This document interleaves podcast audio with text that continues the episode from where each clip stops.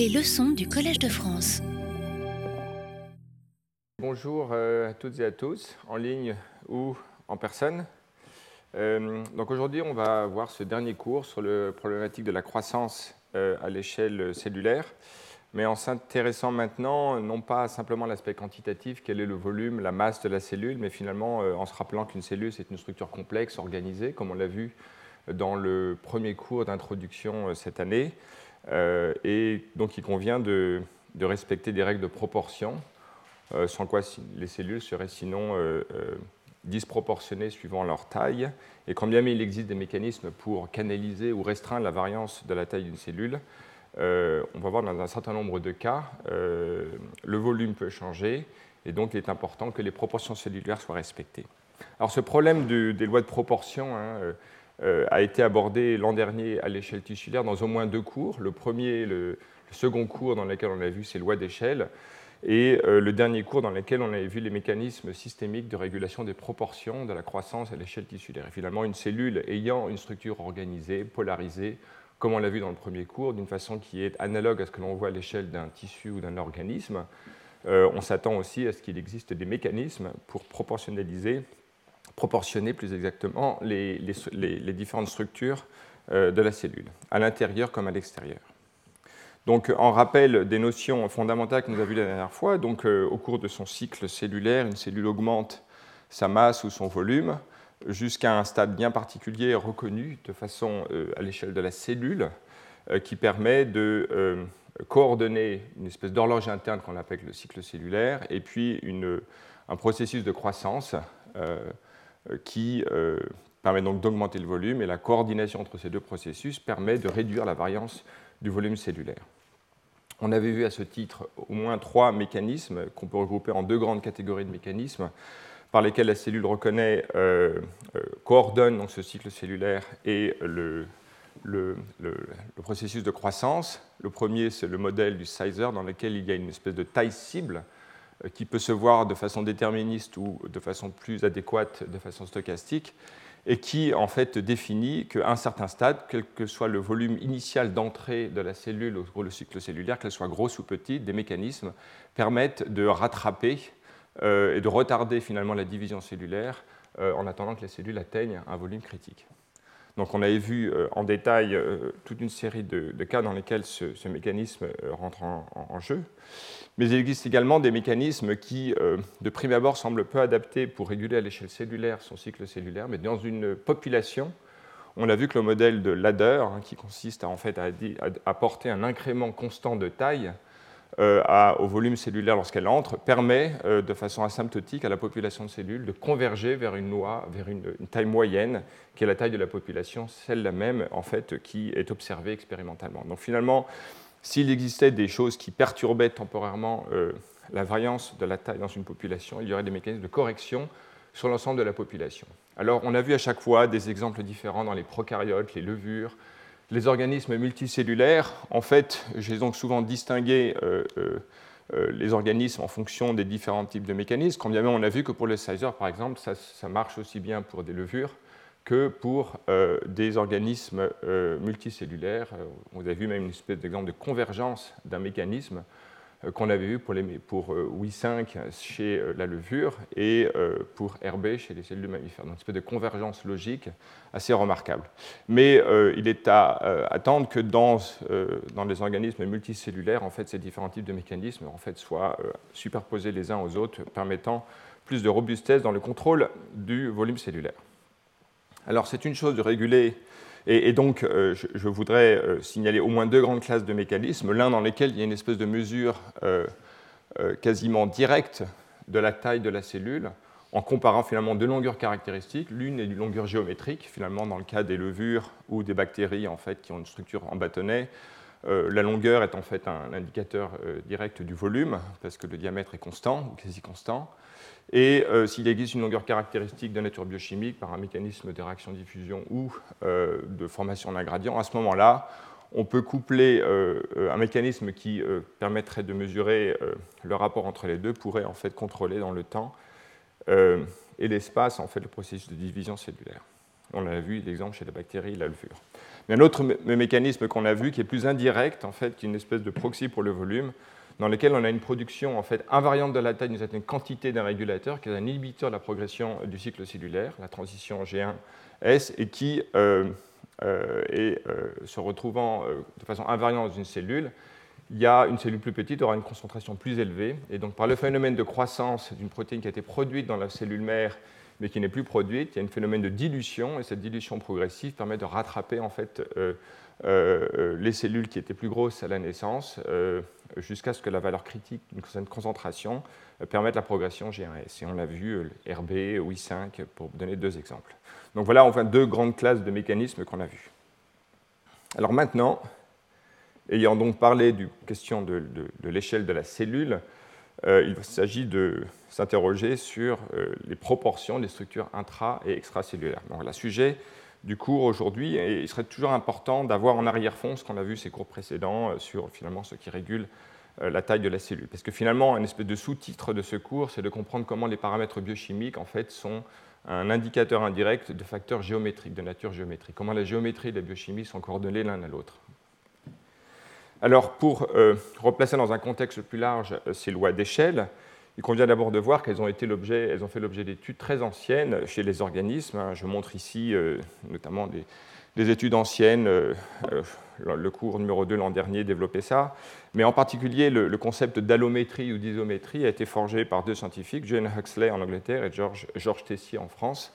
Euh, qui a écrit euh, euh, notamment de façon coordonnée un article dans Nature qui montrait que l'on peut définir des lois d'échelle et le cas classique d'isométrie où, on respecte les proportions géométriques hein, et le cas particulier où en fait le coefficient est égal à 1. Mais si le coefficient est supérieur ou inférieur à 1, on a à ce moment-là une loi d'allométrie dans laquelle c'est une structure dans l'organisme croît plus vite que l'ensemble de l'organisme. C'est le cas de cette structure chez ce coléoptère. Alors quand on regarde la taille euh, des organismes marins euh, sans gravité, en fait, il y a des lois quasi isométriques hein, entre la masse de l'organisme et sa longueur. Mais en revanche, lorsque l'on regarde des organismes terrestres, il y a une espèce de taille critique au-delà de laquelle euh, la loi n'est plus isométrique, la gravité joue un rôle important, et on l'a fait dans une loi avec un coefficient inférieur à 1 pour le respect des proportions. Voilà, donc je ne vais pas rentrer dans plus de détails, mais simplement introduire ce concept d'allométrie et d'isométrie. Alors aujourd'hui, on va voir les questions de, loi de proportion, mais euh, en fait, à vrai dire, dans euh, la cellule, euh, on est plutôt, semble-t-il, dans un cas en fait, de répercussion de, proportion isométrique, mais il n'y a pas, à, vrai dire, d'études très quantitatives qui permettent de distinguer si on est dans un cas d'isométrie ou d'allométrie. Néanmoins, les proportions sont respectées dans une certaine mesure et on va voir ce que la littérature peut en dire à ce jour. Alors, pour introduire de façon factuelle et un peu quantitative le problème, on peut s'intéresser déjà aux comparaisons entre organismes, entre espèces différentes. Finalement, on va comparer des poires et des bananes, mais ce sont quand même des cellules qui ont des modes de fonctionnement universels, notamment la production d'énergie dans les mitochondries. Et si je prends ce qui est sans doute euh, l'organisme eucaryote euh, unicellulaire le plus petit, c'est un picoplancton, hein, qui est en fait quasiment un micron de taille, qui a été identifié dans l'étang de Thau, je crois d'ailleurs, en France et ce qui est une toute petite algue unicellulaire dans laquelle il y a un gros chloroplaste, un noyau, une mitochondrie, un appareil de Golgi. Donc finalement, c'est euh, l'organisme euh, unicellulaire eucaryote le plus simple qu'on puisse imaginer, et dans lequel on a en gros un organisme de la taille du micron, une mitochondrie. Si on regarde maintenant une levure euh, classique, la levure du boulanger, on, a, on est en ordre de grandeur, suivant le stade du cycle cellulaire, entre 5 et 10 microns pour la longueur en fait, de la cellule, et on a un ordre de grandeur alors on va dire une dizaine de microns, en vérité ce sont plutôt des filaments de mitochondries, mais en volume cellulaire, en volume de mitochondries, on a quelque chose qui est de l'ordre de grandeur d'une dizaine ou un peu plus, une dizaine de, mitochondries. Et enfin, si on prend un exemple remarquable d'une cellule qui d'ailleurs est, multi euh, polyploïde, hein, ces cellules de Purkinje, ces, ces neurones chez les mammifères, on voit en fait des cellules qui ont plusieurs centaines de microns de diamètre et dans lesquelles il y a évidemment plusieurs milliers euh, de mitochondries qui sont réparties dans l'arborescence euh, de ces neurones. Donc on voit euh, clairement que les mitochondries étant associées à la production d'ATP, on s'attend à ce qu'il y ait en fait une croissance, en tout cas proportionnée au minimum des mitochondries par rapport à la taille de la cellule, son volume, et sans doute que... Mais là, il n'y a pas d'études quantitatives qui montrent qu'il y a une densité isométrique de mitochondries par, par exemple, incrément de volume de la cellule. On pourrait imaginer que des facteurs géométrique, comme une structure arborescente, versus une structure plutôt sphérique. et étant donné les contraintes liées à la diffusion, on est en fait des, lois de proportion qui ne soient pas strictement isométriques, mais je n'ai rien trouvé qui caractérise ça de façon quantitative. Je pense que ça serait utile néanmoins. Donc, euh, voilà pour ce qui concerne les comparaisons euh, interspécifiques. Et à vrai dire, ce type de comparaison est très ancienne. On peut, remonter à la fin du XIXe siècle par un certain Gulliver, qui n'est pas euh, le personnage de nouvelles qu'on connaît bien, mais un scientifique qui avait étudié les proportions entre les noyaux de cellules de globules rouges. vous savez que dans la majorité des espèces, en fait, ces cellules sont nucléées. Euh, et, le volume de la cellule. On voit ici euh, en fait une illustration issue de, ce livre, publié en 1875, dans lequel on voit, à vue de nez sans données quantitatives, une espèce de proportion entre la taille du noyau et la taille de la cellule. Mais il y a aussi des comparaisons que l'on peut opérer au sein d'une espèce. Hein. Alors là, on a des études de, biologie cellulaire euh, très connues, hein, de la fin du 19e, début du 20e siècle, en particulier Erdwig, et qui a défini une loi, une relation, hein, qui en fait est connue comme la loi de kern plasma. Kern en, allemand veut dire noyau, plasma c'est le mot court pour cytoplasme, et qui avait vu des proportions entre euh, ces deux euh, structures. Euh, et Théodore Bovry également, dans ses études sur les, oursins, est arrivé au même type d'observation, ou Edwin Conklin sur Crepidula, qui est un organisme, un mollusque marin, dans lequel le même type d'observation a été fait. Donc finalement, à la fin du 19e siècle, on voit, début du 20e siècle, on voit une préoccupation pour ce genre de, à l'époque, on caractérisait la cellule, ses organelles, en plus de, que euh, Bovry, vous savez, co-inventeur de la théorie chromosomique de l'hérédité avec Sutton, Sutton étant euh, lui-même, euh, enfin voilà, était en lui-même de, cette lignée de biologie cellulaire. Donc très attentif à l'organisation, la compartimentation cellulaire. Et de façon plus quantitative, maintenant, un siècle plus tard, on peut voir, alors je prends ici l'exemple, euh, excusez de citer un article de notre équipe, mais finalement, euh, il y a euh, un certain nombre d'études qui commencent à caractériser cela. On voit ici un neurone. Ce n'est pas exactement le même neurone, mais en fait, ce neurone en fait, grandit au cours du développement d'une structure, là ici on a 10 microns, de quelques dizaines de microns à quelques centaines de microns en l'espace de quelques jours. ce, neurone reste diploïde et on voit en fait, l'augmentation du volume de façon dramatique. Si l'on regarde la complexité de l'arborescence, en fait, elle ne change pas. Donc en fait, une espèce de croissance par homothétie euh, de la complexité, du nombre de branches et de la longueur moyenne des branches de ces neurones. Donc ici, on a quelque chose dans l'ordre de l'organisation extracellulaire qui euh, est proportionnelle au cours de la croissance de ces neurones. Mais si l'on prend maintenant les structures dans les organismes unicellulaires, hein, on a vu que ces structures sont complexes avec une organisation intra-extracellulaire tout à fait remarquable et ce sont des cellules qui sont gigantesques, hein, qui peuvent faire la taille de plusieurs fois la taille d'un embryon multicellulaire, d'insecte ou de mammifère. Euh, c'était l'objet du premier cours hein, pour montrer ce champ de, complexité. chez ces protistes, finalement, la question de savoir comment les. C'est des cellules qui, euh, grande taille, qui néanmoins ont des volumes qui varient quasiment d'un facteur 2. Or, d'un facteur 2 pour les grandes tailles, en fait, ça veut dire des choses assez remarquables pour les questions de proportion des organelles intracellulaires ainsi que des structures extracellulaires que vous voyez dans ces images. Et pour vous montrer finalement un exemple, euh, je prends cette algue qui, euh, que l'on voit ici en train de se diviser. Cette algue en fait est en train de produire euh, donc son duplication du, cellule. On voit en fait le volume de la cellule qui augmente en même temps que sa structure extracellulaire se développe.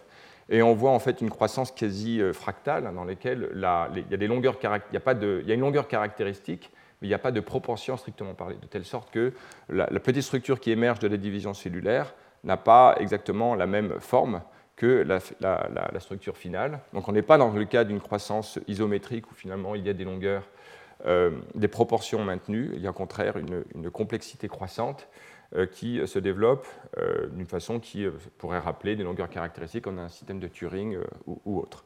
Donc finalement, on voit que dans ce type de, système, il n'est pas nécessaire, il n'est pas toujours le cas qu'en en fait, y une croissance isométrique de la structure extracellulaire.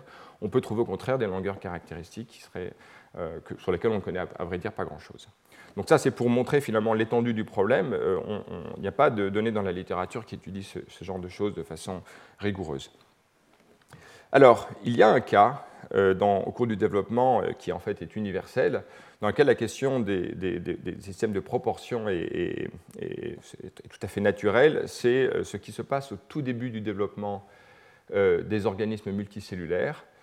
Vous savez qu'il y a un découplage entre la croissance qui en fait se fait pendant l'ovogénèse, il y a un œuf de taille plus ou moins importante qui est pondu, et l'embryon se forme par clivage, c'est-à-dire par partitionnement progressif de cette grosse cellule pour produire en quelques heures, par exemple chez les amphibiens, en 10 heures, on passe d'un noyau, d'un œuf de euh, plus d'un millimètre à euh, des blastomères, c'est le nom qu'on donne à ces cellules, euh, qui est de l'ordre de grandeur d'une dizaine de microns. Ici, on est dans une étude de Wilson, il y a quasiment un peu plus d'un siècle, chez un échinoderme, donc un oursin. On voit en fait ce processus graduel de partitionnement d'une grosse cellule en, cellules plus petites. Donc là, finalement, on voit bien qu'il doit y avoir une, la, quantité d'organelles présents dans la cellule euh, en A est partitionnée dans les cellules plus petites, et on se pose la question de savoir comment les, organelles sont proportionnées au volume des cellules euh, qui exposent exponentiellement décroissantes. Ou alors ici, dans des organismes dans lesquels, à vrai dire, même le volume des cellules n'est pas constant, on a des micromères et des macromères, comme dans ces mollusques,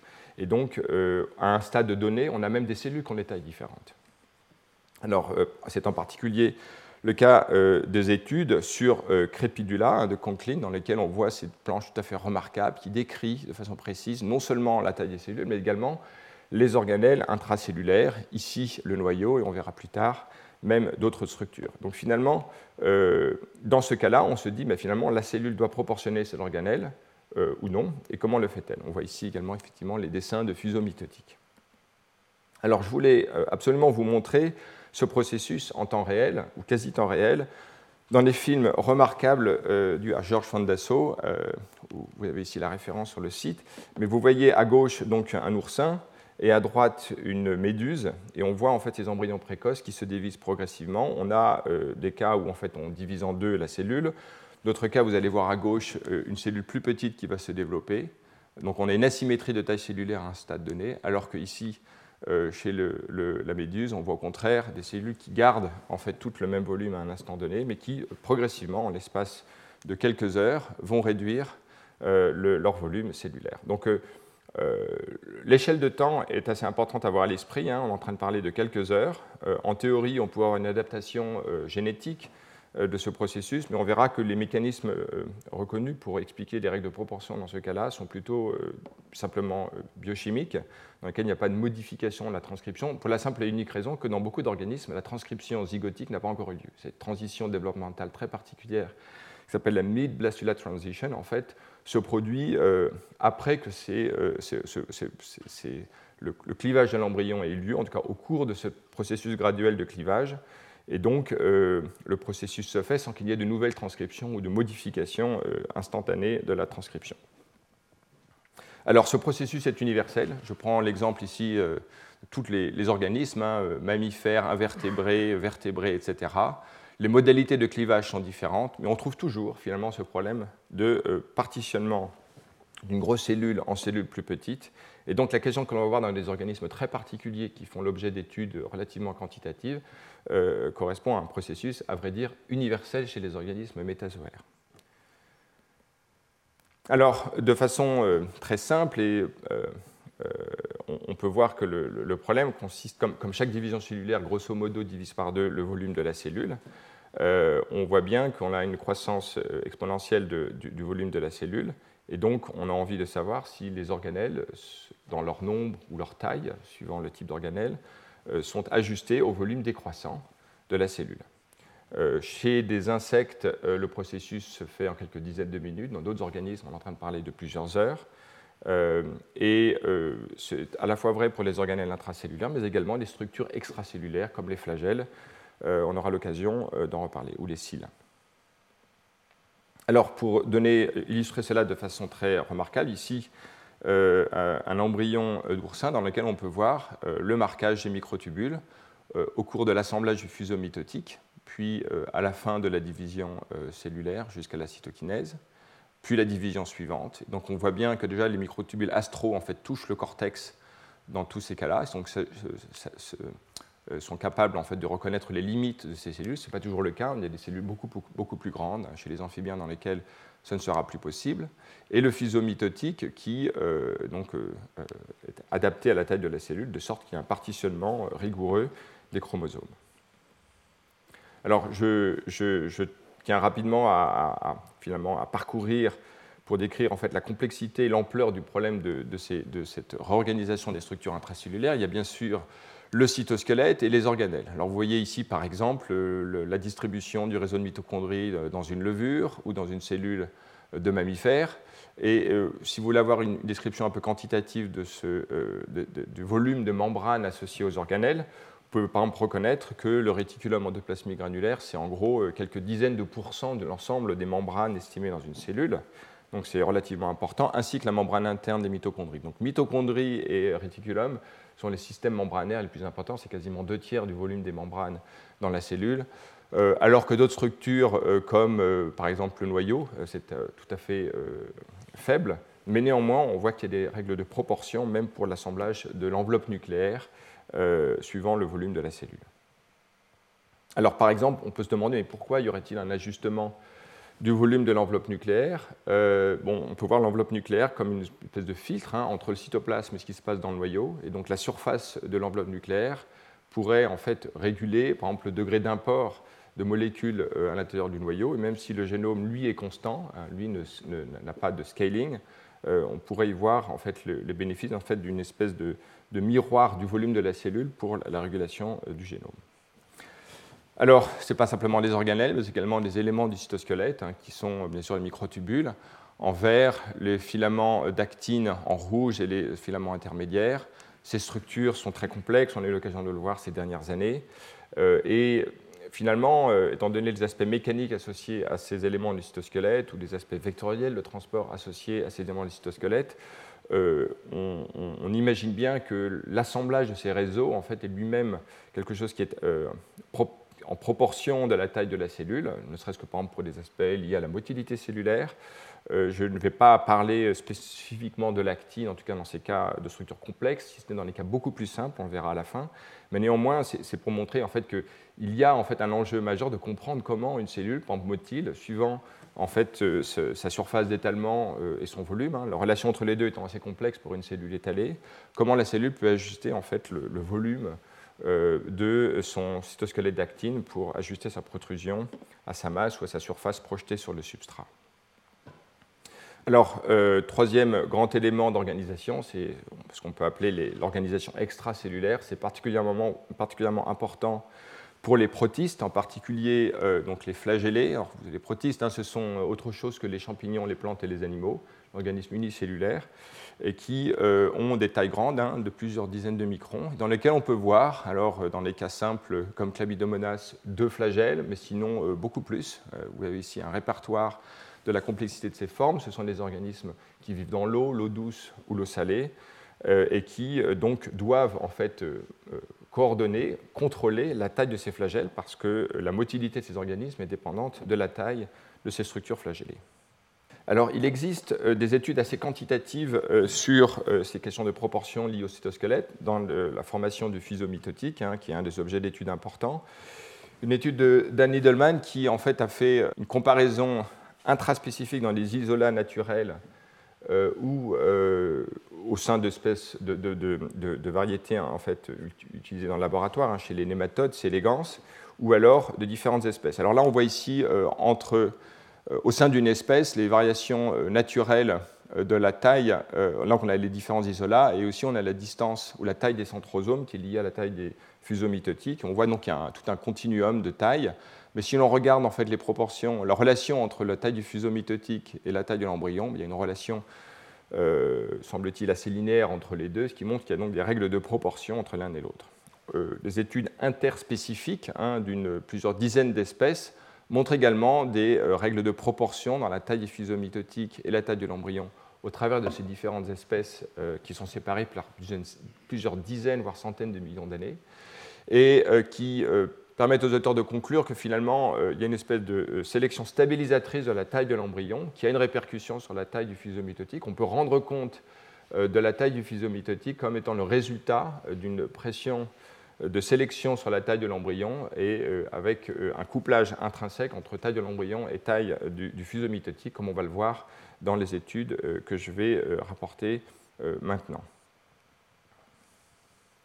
Alors, au terme de cette présentation un peu introductive, on peut voir qu'il y a plusieurs lieux dans lesquels les questions de proportion se, se rencontrent. Le premier, c'est naturellement des comparaisons interspécifiques, avec le risque de comparer des organismes qui n'ont pas grand-chose à voir, mais néanmoins on retrouve des structures similaires, par exemple des cils, ou alors même les organelles intracellulaires.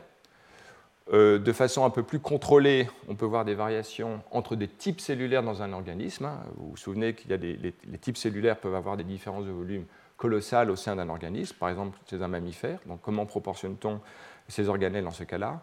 Et puis un cas encore plus contrôlé, euh, qui est en fait euh, l'objet d'étude principale, qui est le clévage embryonnaire, dans lequel on a une comparaison au sein d'une espèce et au sein de types cellulaires qui sont quasiment similaires, vu qu'on est au stade où il n'y a pas encore de différenciation cellulaire, mais l'acquisition progressive de ce qu'on appelle des destins cellulaires différents, euh, mais parfois dans les cas où il n'y a même pas de modification transcriptionnelle.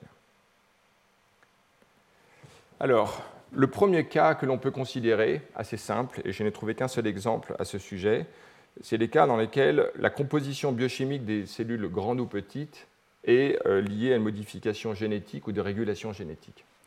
Euh, en l'occurrence, il s'agit d'une étude comparative entre deux espèces de xénopes, euh, le Xenopus tropicalis qui est diploïde et Xenopus laevis qui est tétraploïde. Les organismes ont des tailles différentes, la taille des œufs est différente. Ce qui est surtout remarquable, c'est la taille du fuseau mitotique chez Levis, qui est plus grand que chez Tropicalis. Or, on trouve qu'une molécule particulière qui en fait euh, fait du couple les microtubules, catanine, a une modification et qui est impliquée dans le dans la contrôle de la taille du fuseau mitotique. Un catanine va en fait réduire la taille du fuseau mitotique. Il se trouve que catanine fait l'objet d'une régulation par une kinase, euh, peu importe son nom, aurora kinase, avec une phosphorylation sur cette sérine. Et il se trouve que chez Tropicalis, une mutation fait que cette protéine ne peut plus être phosphorylée par cette protéine, de telle sorte qu'elle n'est plus inhibée. Elle est donc ainsi constitutivement active. Et le recrutement constitutif de catanine sur les microtubules chez Tropicalis, parce qu'il ne peut plus faire l'objet de cette régulation à cause de cette mutation, fait que le fuseau mitotique est plus petit. Euh, donc voilà en tout cas ce que cette étude euh, indique, c'est qu'on peut en partie expliquer la proportion relative des fuseaux mitotiques entre ces deux espèces par une régulation de la phosphorylation. En tout cas, un certain nombre de données euh, in vitro euh, sont compatibles avec ce modèle, mais il n'y a pas d'expérience in vivo qui a en fait montré que c'est un facteur qui est non seulement nécessaire, mais aussi suffisant pour réguler la taille du fuseau mitotique. Et à vrai dire, comme on va le voir, beaucoup de mécanismes sont superposés les uns aux autres pour expliquer ces proportions. On est plus classiquement dans les cas où en fait il n'y a pas de régulation génétique pour différentes raisons, ou qu'elle n'ait pas encore eu lieu parce qu'on est avant la transition mid-blastulienne où en fait il n'y a pas de nouvelle transcription, ou alors on est après cette euh, transition mid-blastulienne ou la, de, la nouvelle transcription, mais on peut montrer expérimentalement que le destin cellulaire n'a rien à voir avec les questions de proportion, c'est une question de proportion au volume de la cellule. Et donc là, euh, la question sous-jacente, c'est de savoir de quelle manière la biochimie répond aux paramètres géométriques de la cellule on a au moins deux cas de figure à considérer. Le cas où en fait, on a des organelles en grand nombre, pensez aux Golgi, aux mitochondries, etc., dont la taille, euh, on va dire, pour simplifier, est globalement invariante, mais le nombre varie et s'ajuste au volume. D'autres cas où en fait, on a des organelles qui sont unitaires ou en faible nombre, dans lesquels ce n'est pas le nombre de ces organelles qui est ajusté, mais en fait la taille de ces organelles. Pensez au noyau, au centrosome, au nucléole, on verra, ou alors les flagelles euh, extracellulaires. Alors, quand on pense volume, paramètre géométrique, euh, on, peut se demander si c'est la géométrie, euh, la perception des bords en fait, du système qui importe ou non. Et euh, des expériences anciennes et remarquables, il y a un siècle, de Conklin montrent que c'est en fait pas vraiment le volume, les dimensions physiques, les contraintes liées au bord du système qui comptent, en tout cas le bord absolu, mais finalement le volume du cytoplasme. Des expériences chez Crepidula où en fait Conklin en fait centrifuge euh, les embryons à des stades précoces du développement, induit une ségrégation asymétrique euh, du cytoplasme par rapport au, yolk, hein, qui en fait sont essentiellement des lipides dans l'embryon précoce, une réserve nutritive. Alors dans l'embryon euh, sans perturbation expérimentale, il y a des divisions d'abord symétriques puis asymétriques qui génèrent des cellules de plus en plus petites. Conklin observe que les noyaux deviennent de plus en plus petits. Mais lorsqu'il fait des expériences où en fait la ségrégation du cytoplasme est différentielle, on voit que même une cellule plus petite, donc dimension géométrique plus petite, mais qui a hérité d'un cytoplasme en plus grand volume que la cellule juste voisine, qui bien plus grand, on a moins de cytoplasme, à ce moment-là, son noyau est plus grand que l'autre cellule. Donc il y a une espèce de corrélation qui n'est pas quantifiée, mais en tout cas qui est qualitative, dans laquelle ce que la cellule semble proportionner, ce n'est pas son noyau aux dimensions géométriques de sa cellule, mais plutôt le noyau au volume du cytoplasme qui est dans cette cellule, qui normalement sont proportionnés l'un à l'autre, mais après perturbation expérimentale, centrifugation, devient asymétrique. Et c'est vrai pour le volume du noyau, c'est vrai aussi dans une certaine mesure pour la taille du fuseau mitotique. Oui Le, le cytoplasme, c'est ce qui est en blanc. Oui, alors ça pourrait être d'autres choses, ça pourrait être la densité. Alors on va revoir cette expérience. Ça peut être des choses beaucoup plus compliquées, mais ce que je veux dire, c'est qu'à vue de nez, euh, il y a un siècle, c'est un résultat surprenant qui permet de dire ce n'est pas d'exclure en tout cas l'idée d'une perception de la dimension géométrique de la cellule. C'est quelque chose qui est corrélé au volume du cytoplasme on peut imaginer plein d'autres choses. La qualité du cytoplasme peut un peu varier, sa densité, je ne sais quoi. En fait, euh, comme on le verra, c'est plutôt quelque chose lié en fait, au volume du cytoplasme. Et on va approfondir euh, ce premier résultat expérimental. Mais finalement, un siècle plus tard, euh, une étude démontre de façon plus rigoureuse, en gros, la même chose. On est maintenant chez le xénope, on regarde toujours la taille du fuseau mitotique, et là, en fait, le système est in vitro. On prend les extraits de Xenop, on les encapsule dans euh, des, euh, des pseudomembranes avec une interface avec de l'huile autour. On a donc ces petites cellules artificielles dans lesquelles on a les extraits qui peuvent faire un fuseau mitotique. Et on voit euh, variant la taille de ces structures artificielles, on a des fuseaux mitotiques qui sont de plus en plus petits. Et en fait, il y a deux régimes. Hein. Il y a un régime où de petite taille de ces droplets euh, qui ont des diamètres de quelques dizaines de microns, dans lesquels il y a une relation quasi linéaire entre la taille du fuseau et la taille de euh, ces droplets, alors que, de ces gouttelettes, alors que euh, après il y a une espèce de saturation, c'est-à-dire que quand les gouttelettes sont de plus en plus grosses, il n'y a plus d'augmentation linéaire de la taille du fuseau mitotique qui répond à d'autres paramètres, notamment la des aspects qualitatifs vraisemblablement de composition euh, de, l'extrait qui euh, euh, varient lorsque on a des cellules plus grosses. Mais dans ce régime-là, il y a une relation quasi linéaire et qui correspond en fait à ce stade précoce du développement où les cellules ont effectivement quelques dizaines de microns et dans lesquels il y a effectivement une, relative proportion entre l'un et l'autre, le fuseau et la taille de la cellule. Alors il se trouve que, puisqu'on est dans un système in vitro, on peut le manipuler, on peut au moins tester une hypothèse simple. Est-ce le volume ou les dimensions géométriques de ces gouttelettes qui importent. Et pour cela, on peut euh, regarder la taille du fuseau dans une gouttelette qui euh, est euh, sphérique ou alors comprimée, comme on peut le voir sur ce schéma. si l'on est dans un cas où on regarde la relation entre la taille du fuseau et le volume de la gouttelette, on voit que ces deux paramètres sont linéairement proportionnés l'un à l'autre, que l'on soit dans des conditions comprimées ou non comprimées. Donc voilà deux paramètres corrélés. En revanche, si l'on regarde la longueur euh, de la euh, forme projetée de ces gouttelettes, on voit que quand on est euh, dans une configuration non comprimée ou comprimée, à une taille de fuseau mitotique correspond deux tailles projetées différentes. Donc clairement, la taille projetée n'est pas un paramètre qui corrèle, n'est pas un paramètre donc qui peut déterminer d'aucune façon la taille du fuseau mitotique. Donc les auteurs concluent que si la corrélation entre les deux indique que c'est le volume qui est déterminant, plutôt que la longueur projetée, ou plutôt que ça ne peut, ça ne peut pas être la, longueur géométrique de la cellule qui importe, et vraisemblablement plutôt son volume. Oui, une question Oui, oui, je vais en reparler. En fait, les, mécanismes sont complexes. Je vais parler d'un certain nombre d'hypothèses associées, tout à fait.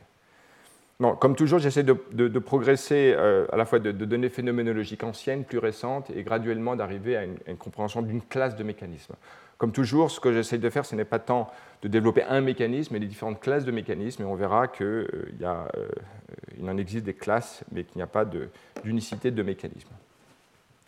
Alors justement, à partir des classes de mécanismes et en, réfléchissant un peu aux différents euh, cas possibles, on peut d'abord imaginer, d'abord avoir en tête une chose importante, c'est que les réactions biochimiques dans une cellule sont essentiellement ont des taux qui sont gouvernés typiquement par la concentration des substrats. Ça, c'est une, notion très très générale. Et si l'on pense à l'organelle comme une dynamique d'assemblage euh, par des réactions biochimiques de cette nature, euh, pensons par exemple à l'assemblage d'un cytosquelette, euh, on imagine bien que ce soit proportionnel à la concentration des monomères ou des constituants de ces organelles.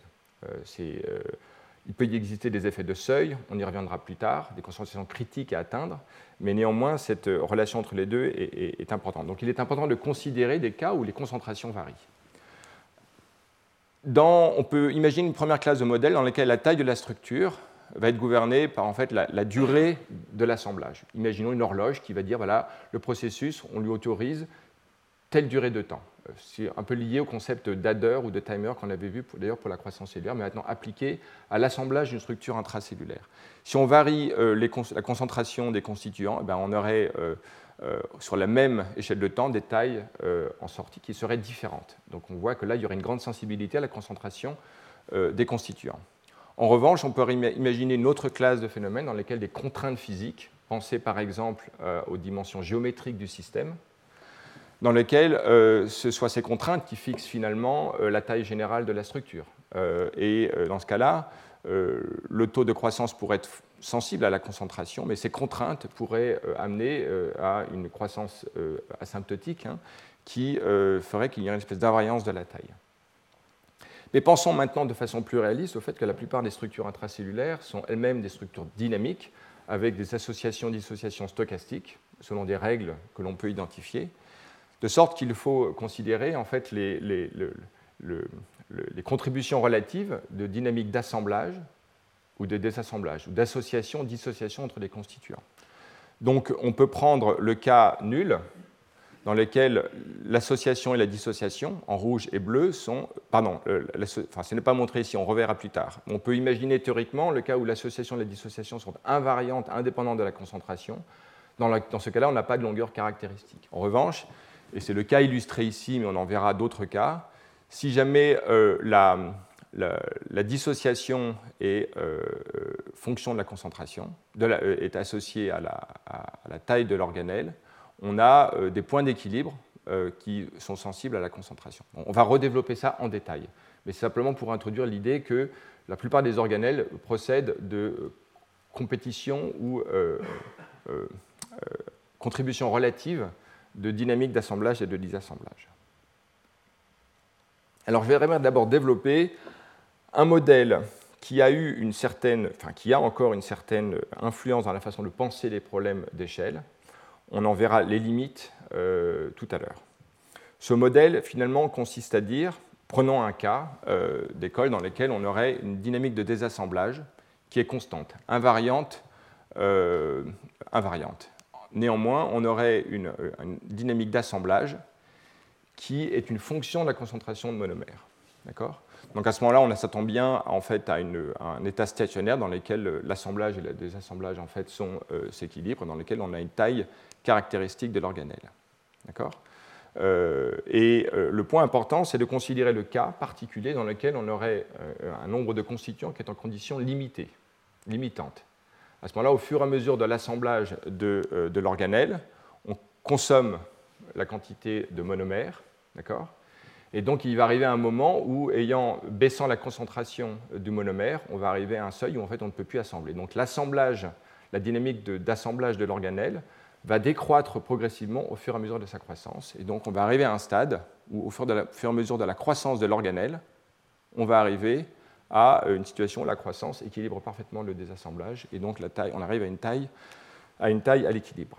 Alors maintenant, considérons des cellules de tailles différentes qui ont une concentration en ce monomère qui est la même. Vous avez vu dans les cours précédents que pour la très très très grande majorité des protéines, les, protéines en fait ont une densité constante. C'est euh, la, règle très largement dominante. Et euh, donc, euh, une cellule petite ou grosse va avoir une concentration euh, équivalente de monomères. Pensez à tubuline ou actine, par exemple. Néanmoins, l'impact de la taille de la cellule dans le cas où on est en des conditions limitantes du monomère est tout à fait remarquable, vu que si on a une cellule plus petite, bien que sa concentration soit la même que dans une cellule plus grosse, la consommation du monomère va décroître plus rapidement au fur et à mesure de la croissance de l'organelle. Donc on va arriver plus rapidement en fait à une situation où le désassemblage et l'assemblage s'équilibrent, et donc on va avoir une organelle qui est plus petite dans la cellule plus petite. D'accord? L'autre cas à considérer, mais euh, on verra que, bien que ça ait été proposé initialement, euh, des études plus récentes montrent qu'en fait ce n'est pas tout à fait aussi simple que ça. Imaginons le cas, on n'a pas simplement une organelle, mais on en a deux. Si en fait on avait deux organelles, on pourrait dire bah, en fait on, on répartit entre les deux organelles la quantité fixe et limitante de monomères, et donc on arriverait à euh, une quantité, euh, deux organelles qui seraient en gros deux fois plus petits. Et en fait, la taille des structures serait en 1 sur n, n étant le nombre d'organelles. Et à vue, de nez, on pourrait se dire que si jamais il y a une diffusion très rapide des monomères, il y aura un équilibre entre les deux. On pourrait croire, mais en fait c'est faux, que euh, les, on reviendra sur cela plus tard, que les organelles auraient en gros la même taille. Donc au début, il était proposé que ce mécanisme pourrait expliquer en fait la symétrie de taille entre différentes organelles. Donc voilà au moins l'exposé du modèle proposé par euh, Nathan Goering et Tony Hyman il y a quelques années. Alors, on va voir qu'il y a toute une série d'éléments dans la littérature qui, en fait, sont concordants avec ce type de proposition. D'abord, regardons la, taille des centrosomes. les centrosomes et euh, le, scaling du centrosome et des fuseaux mitotiques associés. Alors, les centrosomes sont des structures qui nucléent les microtubules euh, et la taille des centrosomes, en fait, détermine la taille du fuseau mitotique. Alors, on peut le voir dans ces études. On est chez C. elegans et au fur et à mesure du développement, les cellules sont de plus en plus petites et les fuseaux mitotiques sont de plus en plus petites. On peut les voir comme la longueur entre les deux centrosomes euh, dans euh, ces cellules. On peut également utiliser des mutants qui, dans des cellules de même taille, créent des, centrosomes plus petits. C'est le cas ici de ce mutant SPD2. Et on voit que ces centrosomes plus petits, dans une cellule qui est la même qu'ici, créent des fuseaux mitotiques plus petits on peut également, euh, de façon encore mieux contrôlée, utiliser ce mutant de la formation du centriole qui crée en fait de façon un peu stochastique des centrosomes de taille variable dans une même cellule. Et donc on a des fusomitotiques qui, vous voyez, sont asymétriques. Du côté du centrosome plus petit, on a un, hémifuseau plus petit que de l'autre côté. Donc on a vraiment une corrélation intracellulaire très forte entre taille du centrosome et taille du fusomitotique. Et de façon remarquable, ces auteurs montrent qu'une molécule, TPXL1, en fait, qui contrôle le fuseau mitotique est une distribution dans un gradient qui a son maximum au niveau du centrosome, qui décroît en fait euh, vers le milieu du fuseau mitotique. Et euh, les études montrent que la longueur caractéristique de ces gradients de TPXL1 est directement proportionnée à la taille du fuseau mitotique. Vous voyez là, ici la régression linéaire. Donc, euh, à partir de ces données expérimentales et un modèle de réaction-diffusion, les auteurs proposent en fait que euh, la taille du centrosome détermine la quantité à la source de TPXL1 et sa diffusion à partir de cette source crée, et la longueur caractéristique qui en découle permet en fait de euh, relier la, taille caractéristique du centrosome à la taille du fusion mitotique. Alors, euh, au, fur et à mesure des divisions cellulaires, les, les fusomitotiques sont de plus en plus petits. Et on voit ici, au cours du développement, la, la, dynamique d'assemblage du centrosome. Mais quand on prend les cellules qui sont plus petites alors même qu'elles sont au premier stade euh, de division cellulaire, on voit ici que les centrosomes sont plus petits. Donc ce n'est pas lié au fait qu'au cours du temps, les cellules changent leur composition de façon génétique ou non, qui détermine l'ajustement du fuseau mitotique et des centrosomes, mais c'est vraiment un paramètre lié à la taille de ces cellules. Alors, comparant au cours du temps la quantité globale euh, de composants euh, du citrosome, de centrosome, notamment son volume, on peut voir en fait qu'il y a une constance. Donc, un des éléments du, modèle du euh, limiting pool, c'est de dire que les constituants sont en nombre fixe, d'accord, qui se répartissent entre le monomère et la structure assemblée. Et donc, si l'on regarde au cours du temps, on devrait avoir une invariance de l'ensemble des constituants répartis entre ces différents centrosomes. C'est effectivement ce qui se passe lorsque l'on regarde à différents stades euh, à différents stades, quelles que soient les méthodes utilisées pour mesurer en fait le nombre de constituants du centrosome. Et on peut voir effectivement que les centrosomes sont de plus en plus petits, mais avec des, euh, volumes, euh, mais avec un, total qui est invariant. Et c'est la quantité en fait de SPD2, ce régulateur du centrosome, qui est en jeu. Donc là, on est dans un cas de figure dans lequel le facteur limitant qui gouvernerait en fait l'assemblage du centrosome, ça serait cette molécule SPD2 euh, qui euh, euh, se, partitionnerait et au, fur et à mesure de l'assemblage des centrosomes, il y aurait une, baisse de la concentration disponible dans les cellules plus petites, plus rapide, qui induirait un, arrêt de la croissance des centrosomes à un stade plus précoce dans ces cellules plus petites. Donc on est bien dans cette configuration à, vue de nez compatible avec le modèle du quantité limitante des constituants. Alors, il n'y a pas qu'un seul facteur qui en fait gouverne euh, la, croissance d'un fuseau mitotique.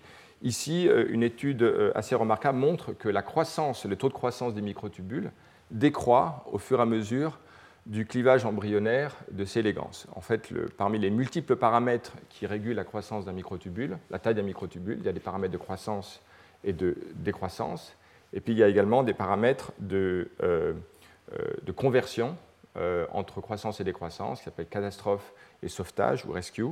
Et les auteurs montrent ici, au fur et à mesure du développement de ces légances, que le paramètre qui change au cours du temps, qui décroît, c'est le taux de croissance des microtubules. On voit qu'il décroît au cours du développement.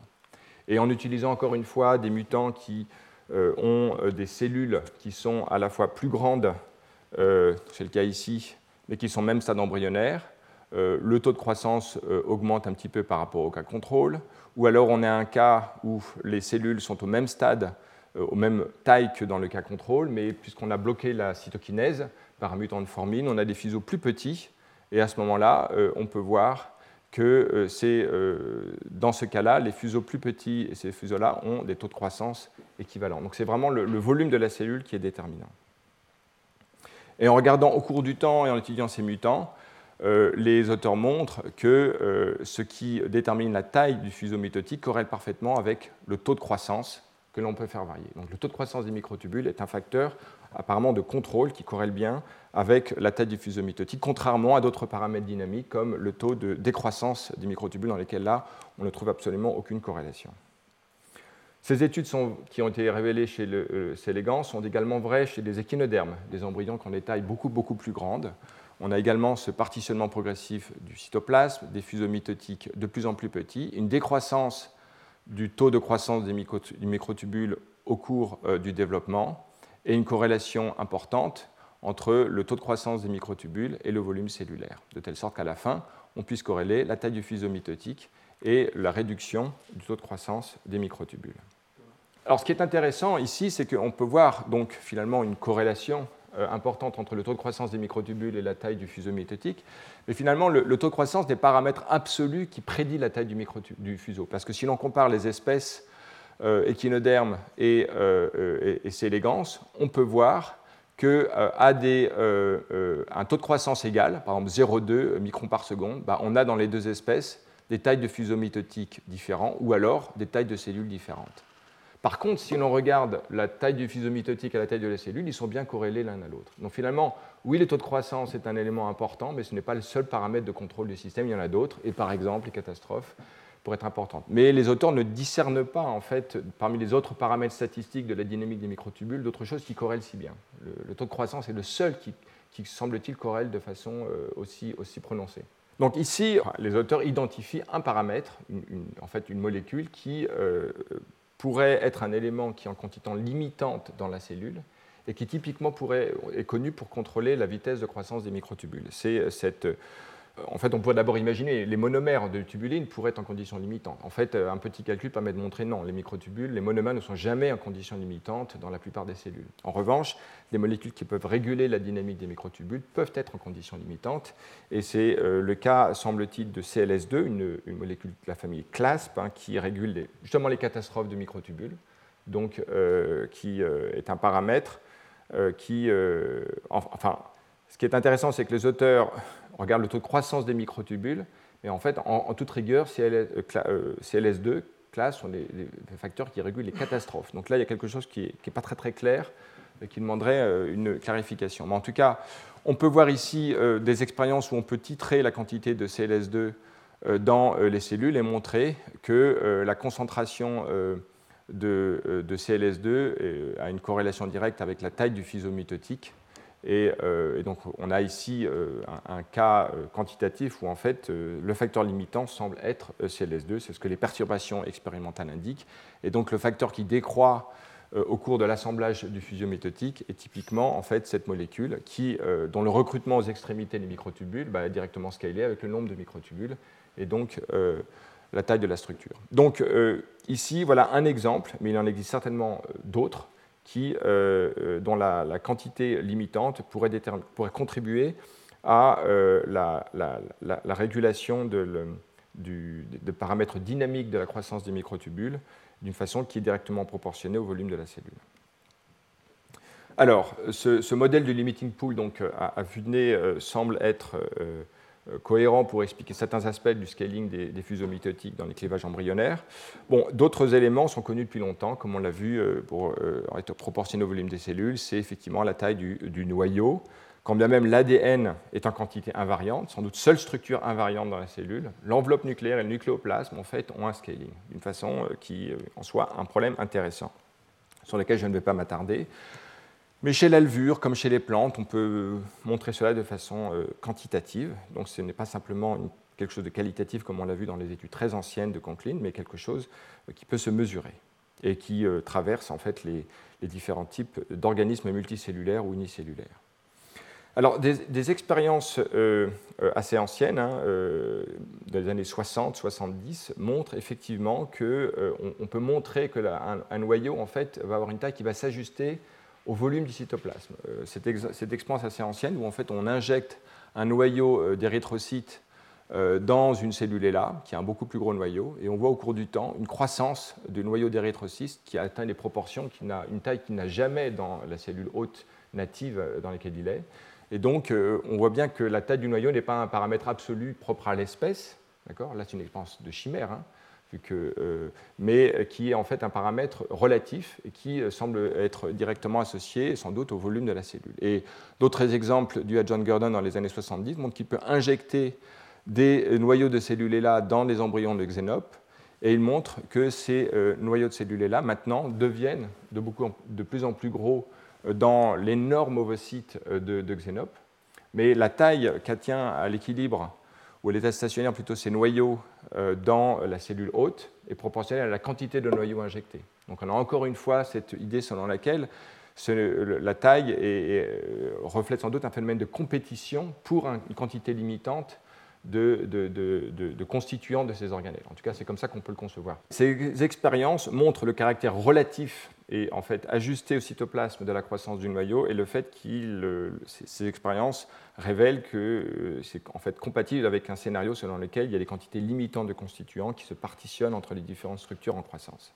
Donc finalement compatible avec ce modèle de euh, limiting pool, euh, qui, euh, alors limiting pool, hein, on est en train de parler du croissance du noyau, c'est en fait la croissance de l'enveloppe nucléaire. Croissance de l'enveloppe nucléaire, c'est la croissance de beaucoup de choses, les pores nucléaires, les lamines, les récepteurs aux lamines, tout ce qui se passe au cortex de ces organelles très complexes et qui pourraient elles-mêmes, et qui ont besoin même de traverser le port nucléaire, on va y revenir, pour, pour permettre la croissance du noyau. Donc la croissance de l'enveloppe nucléaire, ce n'est pas quelque chose de simple en fait, il y a deux choses. Il y a la synthèse des éléments et après, il y a leur insertion dans l'organelle.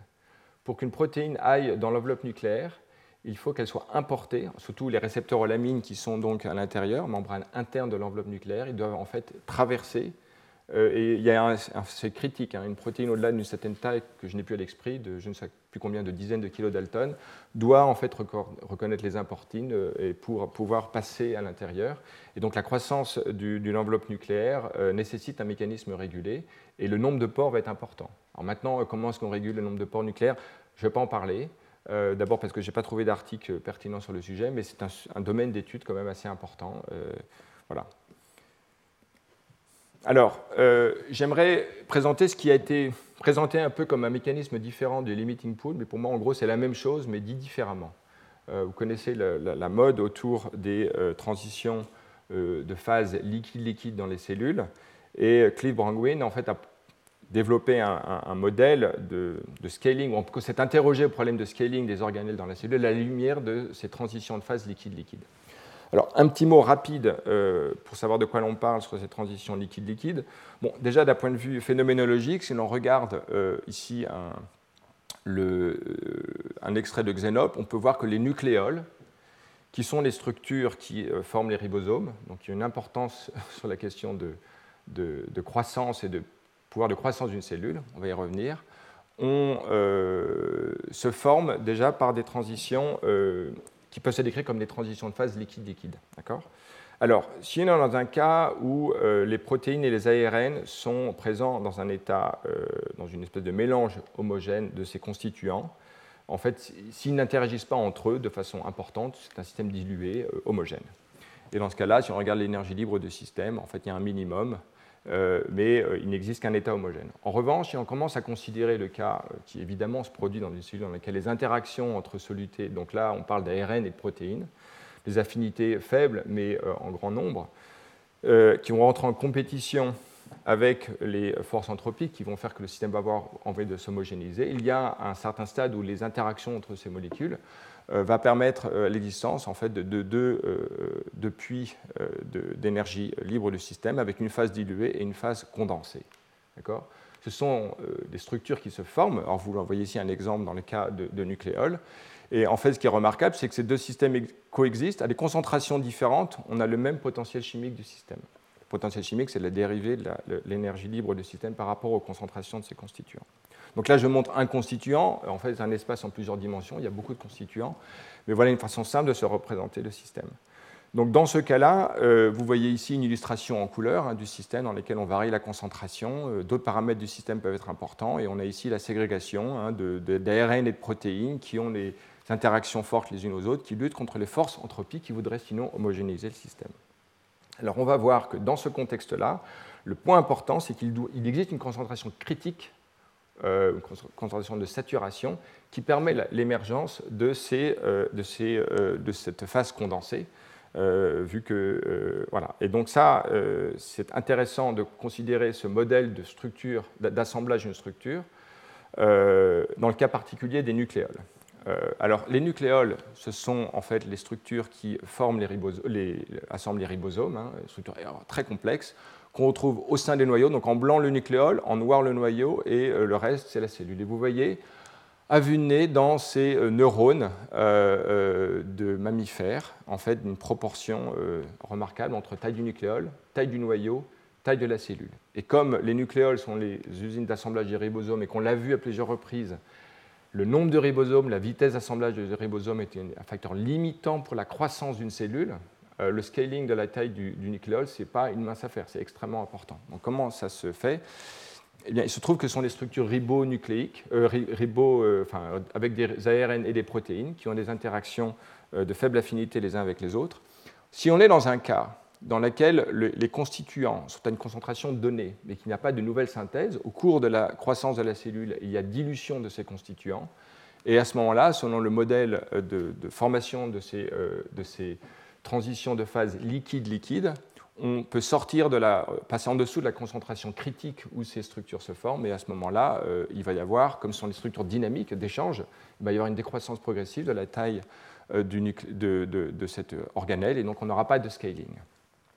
Si en revanche, on est dans une situation où en fait, les constituants ARN et protéines sont ajustés au volume de la cellule, ce qui est le cas, comme on l'a vu, de quasiment tous les constituants d'une cellule, la densité sont constantes, à ce moment-là, que la cellule grossisse ou qu'elle réduise euh, son volume, hein, eh bien, il y aura, euh, on sera toujours, si on est déjà dans les concentrations, au-delà de la concentration critique de formation de ces, euh, organelles, eh on y restera en dépit de variation du volume. Et donc, finalement, dans ce cas-là, la structure va s'ajuster euh, au, volume, euh, au volume de la cellule.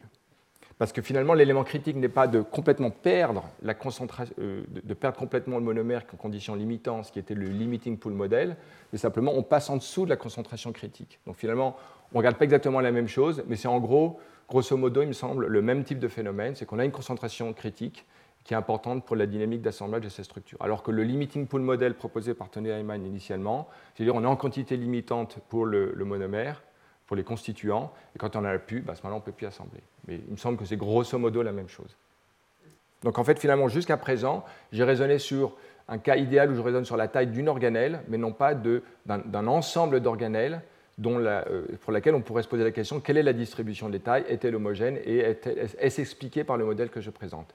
Euh, Non, euh, ce modèle de limiting pool, ou ce qui pour moi est grosso modo la même chose dans une dynamique d'assemblage par transition de phase liquide-liquide, on n'explique pas simplement la distribution de taille de différents organelles. Alors pour l'unucléole, on a en gros un nucléole. Hein.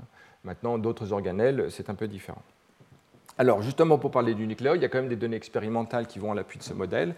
Encore une fois, on est dans un embryon qui réduit la taille de ses cellules. Les centrioles sont de plus en plus petits. On peut intégrer l'intensité et voir qu'on a donc une taille de nucléole qui est en fait corrélée linéairement, grosso modo, au volume de la cellule. Mais de façon surprenante, maintenant les auteurs créent des embryons de plus en plus petits. Donc on passe du rouge au noir. Et de façon surprenante, les embryons plus petits ont maintenant des organelles qui ne scalent pas. C'est-à-dire en gros, ils sont au même stade embryonnaire que ceux-là, d'accord? Mais tous, on est tous au même stade embryonnaire, mais les cellules sont plus petites. Et là, on a des organelles de plus en plus gros. Donc ça, ça semble être complètement euh, inexplicable par le, modèle que l'on va voir, mais en fait, c'est pas vrai pour une raison que je vais développer maintenant. Donc, je précise deux éléments à vue de nez contradictoires. On a toujours le scaling géométrique de la taille du nucléole et du volume de la cellule dans ces différentes conditions. Mais si l'on regarde un stade embryonnaire donné, par exemple ce dernier point, on a un scaling inverse en fonction de la taille de la cellule. Alors en fait, tout ça peut s'expliquer en considérant le fait que les constituants du nucléole sont synthétisés par la mère, mis dans l'œuf, et la quantité de constituants est invariante de la taille de l'œuf produit. D'accord? C'est un peu comme, souvenez-vous, euh, rétinoblastome et Oui5 pour la croissance de la cellule, la transition G1S. On produit une quantité invariante, on la met dans l'œuf. Alors ici, comme la quantité est différente, ben, on s'attend à ce qu'une plus petite cellule ait une plus forte concentration de cette molécule. Et c'est effectivement le cas. Euh, la concentration euh, de ce constituant en fait, est plus importante. Alors en fait, ici, on ne regarde pas un constituant particulier, mais l'ensemble des constituants que l'on peut observer par l'intensité du, du, ribosome. Et donc, il y a une loi de décroissance inverse de la concentration euh, dans ces petits nucléoles, dans ces petits embryons au même stade embryonnaire que cela. Et donc, à partir de cela, on peut expliquer euh, tout simplement euh, sur, la, base d'un modèle de transition de phase liquide-liquide avec une concentration de saturation donnée, c'est que euh, le cas donc, de, croissance proportionnée d'un organelle avec le volume de la cellule, mais inversement, les embryons plus petits héritant d'une quantité plus proportionnellement plus importante d'organelles, la quantité produite et transmise est la même, donc la concentration est plus importante dans les plus petits. À ce moment-là, on va être euh, euh, au-delà de la concentration de saturation pour des, petits, euh, pour des petits œufs, mais on peut arriver à une taille critique dans laquelle on est en dessous de la taille de, saturation, de la concentration de saturation, et donc la structure va se désassembler ou même complètement disparaître. Maintenant, j'aimerais. Donc, on oublie maintenant ce limiting pool modèle et ses dérivés, et on y reviendra tout à l'heure et on va considérer un autre type de modèle qui euh, est intéressant du point de vue de, la, formulation du problème, euh, avec néanmoins un champ d'application qui est sans doute assez limité, qui est en fait la considération de la lecture du rapport entre surface et volume de la cellule. On revient avec ces xénopes de tailles différentes et on peut montrer bah, euh, que si l'on regarde la taille du noyau dans les embryons de, de, Xenopus tropicalis sont plus petits que chez Xenopus laevis. Et ce qui est intéressant, c'est que comme ce sont des, systèmes dans lesquels on peut étudier les extraits, on peut montrer que si on augmente la proportion de l'extrait de, Tropicalis dans un, mélange de Xenopus laevis, en fait, la taille des noyaux décroît. Donc il y a un facteur euh, cytoplasmique qui peut être titré et qui est euh, différent euh, dans les différentes espèces et qui déterminerait la taille du noyau. Alors il se trouve qu'on peut identifier ces facteurs, il y en a au moins deux mais euh, considérons en particulier importine euh, alpha, qui sont des éléments importants pour l'import de facteurs euh, au niveau du port nucléaire et qui est, comme on peut l'imaginer, on reviendra, nécessaire pour l'assemblage de choses comme les lamines qui sont importantes dans la face interne de l'enveloppe nucléaire. Or, il se trouve que l'importine alpha est en grande quantité, en quantité plus importante dans l'AEVIS que dans Tropicalis. Et de surcroît, si l'on apporte maintenant de l'importine alpha dans un euh, xénope tropicalis, eh ben, on peut augmenter euh, la taille ou la surface de l'enveloppe nucléaire. Donc là, on a identifié un facteur qui euh, est en, quantité différentielle dans les, deux, dans les deux espèces de xénopes.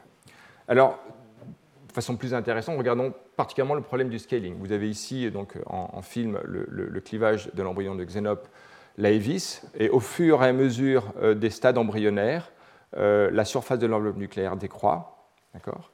Et on voit de façon intéressante que la quantité d'importine alpha en fait, décroît au, fur et à mesure de ces stades embryonnaires. Voici les données quantifiées.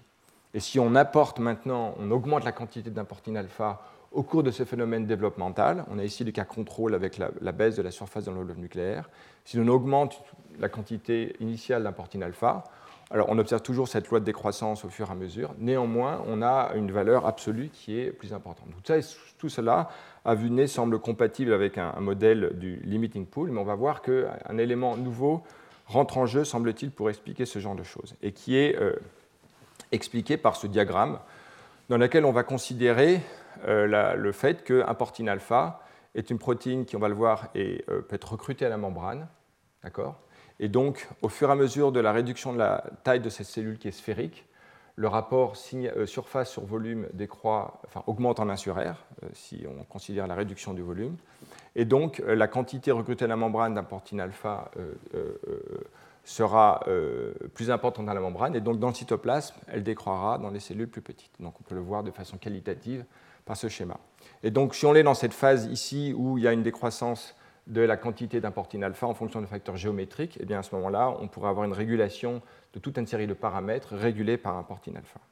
Alors, je souligne que cela ne pourrait au mieux marcher que dans les cellules dont la géométrie est en gros sphérique. Si on a des cellules très aplaties, euh, le rapport entre surface et volume euh, est tout à fait une autre histoire, et donc ça ne pourrait pas euh, du tout fonctionner.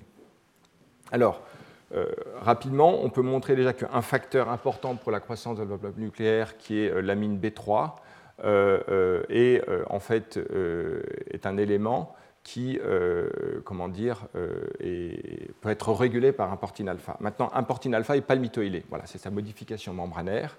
Et on peut montrer que si on modifie la palmitoylation de différentes protéines de la cellule, dont un portine alpha, à ce moment-là, la taille de l'enveloppe nucléaire, son diamètre, euh, est modifié. Là, on augmente la palméthylation. Donc, si l'on recrute plus à la membrane un portine alpha, on va avoir des noyaux plus petits.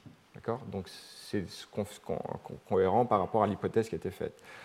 Alors, on peut regarder maintenant de façon euh, plus euh, précise la quantité de l'amine B3, hein, qui est cette protéine qui serait en fait transportée par un portine alpha. Et ici, les auteurs montrent que euh, si l'on augmente euh, la palmetylation d'importine alpha, ben, on baisse la, taille, la, quantité de l'amine B3 dans le noyau, en même temps qu'on baissait la taille du noyau, on réduit la quantité de recrutement de l'amine B3. Et si l'on bloque la palmetylation d'importine alpha spécifiquement en faisant une mutation, à ce moment-là, euh, cela cette, cette, baisse de la taille du noyau ne se produit plus. Même il augmente. Alors ici, les auteurs font un petit calcul. Ils se disent, voilà, étant donné une, quantité que l'on peut mesurer d'importine alpha dans la cellule, en fonction de paramètres géométriques de réduction du rayon, on pourrait calculer, estimer euh, ce qui, euh, la quantité restante dans le cytoplasme, et l'on voit qu'en euh, en fait, il y a une décroissance importante lorsque l'on atteint des, tout petits volumes hein, dans cette phase-là, et voilà, voilà, la concentration qui est modifiée lorsque tout le pool peut se situer à la membrane. D'accord? On, se base sur ça, sur euh, la, surface occupée par un portine alpha à la membrane. On peut donc faire une espèce d'estimation de la quantité maximale qu'on pourrait recruter à une membrane jusqu'à saturation. Et donc, euh, dans ce régime-là, on peut voir que ce système pourrait marcher. Alors, dans des expériences où on modifie la palmetylation dans les cellules, on peut voir que la quantité, donc dans les embryons maintenant intacts, la quantité en fait d'importine alpha à la membrane varie.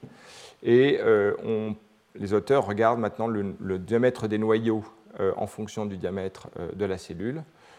Bon, les données sont quand même, pour moi, pas extraordinaires, mais disons que dans un embryon contrôle, on a un scaling de l'un par rapport à l'autre qui est perdu dès lors que euh, l'on bloque la palméthylation.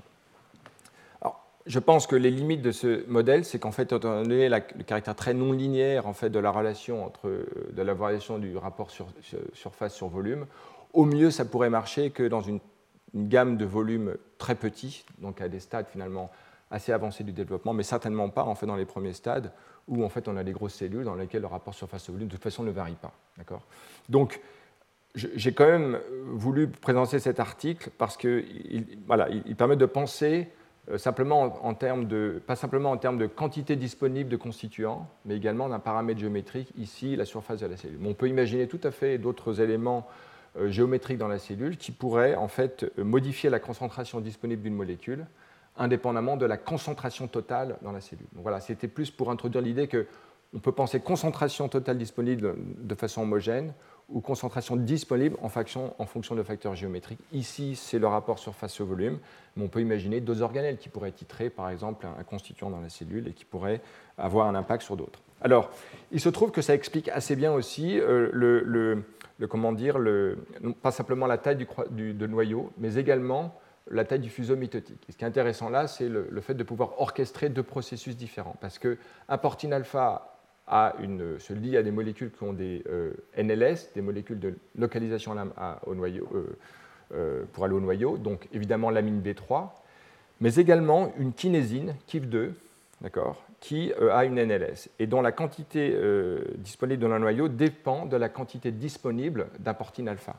vous voyez ici en particulier que si l'on booste la palméthylation dans la cellule dans laquelle importine alpha est plus important à la membrane, donc moins dans le cytoplasme, on voit que KIF2 en fait, est situé en, concentré de façon plus importante au niveau du fuseau mitotique et cette importine alpha en fait, et cette kinésine en fait, déstabilise les fuseaux mitotiques et donc expliquerait, donc la réduction de taille des fuseaux mitotiques dans les cellules qui ont une forme plus de, enfin, moins d'importine alpha dans le cytoplasme. Alors effectivement, euh, euh, une étude précédente avait montré que la euh, alpha régule la quantité dans le, le, transport dans le noyau de, de, KIF2. On peut voir ici au cours du développement, hein, lorsque les noyaux deviennent de plus en plus petits, le, le, mitotique aussi réduise leur taille. D'accord? Le modèle représenté ici, c'est que quand euh, importine alpha est recruté à la membrane, il est moins disponible dans le cytoplasme pour séquestrer KIF2. À ce moment-là, KIF2 euh, se retrouve euh, à, rentrer, à, réguler la, taille des, microtubules. Donc vous voyez ici, ce n'est pas la régulation de l'import nucléaire de l'amine B3 pour la croissance du noyau, c'est la régulation de l'activité en fait, d'une d'une kinésine qui dépolymérise les microtubules. Et donc, si on a plus d'importine alpha à la membrane, euh, on, bloque la séquestration de KIF2. KIF2, à ce moment-là, réduit, la taille des microtubules, on a un fuseau mitotique plus petit. Ce qui, se voit dans ces séquences de perturbation où on peut euh, ajouter ou KIF2, on réduit la taille des fuseaux, ou ajouter au contraire plus d'importine alpha, et il y a une compétition entre les deux euh, molécules. Voilà, donc ici, à ce stade, résumons on a vu la prévalence en, fait du, modèle de limiting pool et ses dérivés qui résonnent en termes de quantité disponible des constituants d'une organelle. On a vu rapidement l'idée que les facteurs géométriques, ici rapport surface sur volume, pourraient réguler la quantité disponible de constituants ou de régulateurs de la cinétique d'assemblage d'une organelle. On a vu le rapport signal euh, surface sur volume, mais d'autres paramètres géométriques pourraient euh, théoriquement est prise en compte. Il me semble qu'une caractéristique euh, générale de cette classe de, mécanismes, qu'elle résonne sur des, paramètres non locaux. Finalement, on a une organelle très très localisée qui peut faire quelques dizaines de nanomètres, qui va lire en fait une concentration disponible de constituants qui diffusent, et c'est la géométrie de l'environnement qui va jouer un rôle. Mais on peut raisonner en fait sur les types de mécanismes dans lesquels la régulation semble plus locale, en ce, en ce sens qu'elle va euh, se faire au niveau de l'organelle euh, proprement dit et de sa taille, une espèce de lecture plus locale.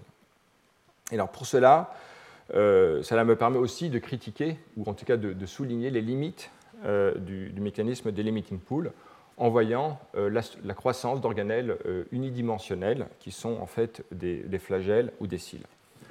Alors le contexte peut être par exemple celui de ces algues unicellulaires Chlamydomonas qui a deux flagelles qui lui permettent de nager. Alors ces cils flagelles, en fait, sont des structures qui comprennent un assemblage complexe, géométriquement extrêmement ordonné euh, de microtubules, hein, chacun de ces microtubules étant ici. Et donc, la cinétique d'assemblage des microtubules gouverne la taille de ces cils. Euh, on y reviendra un peu plus tard. Donc, en fait, la croissance d'une organelle peut être reliée aux paramètres de croissance et de régulation de la croissance euh, d'un filament unidimensionnel.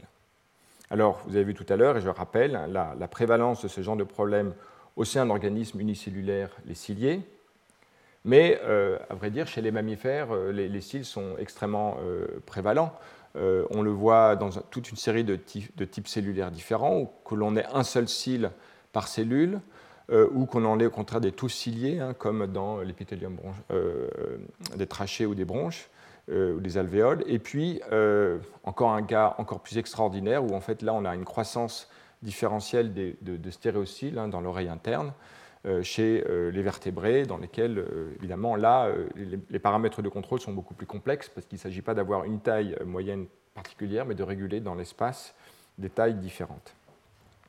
Alors justement, je voudrais souligner cet article de Yannick Kondev dans lequel il montre que, au mieux, le limiting pool mechanism en fait, ne peut expliquer que la croissance d'une seule organelle.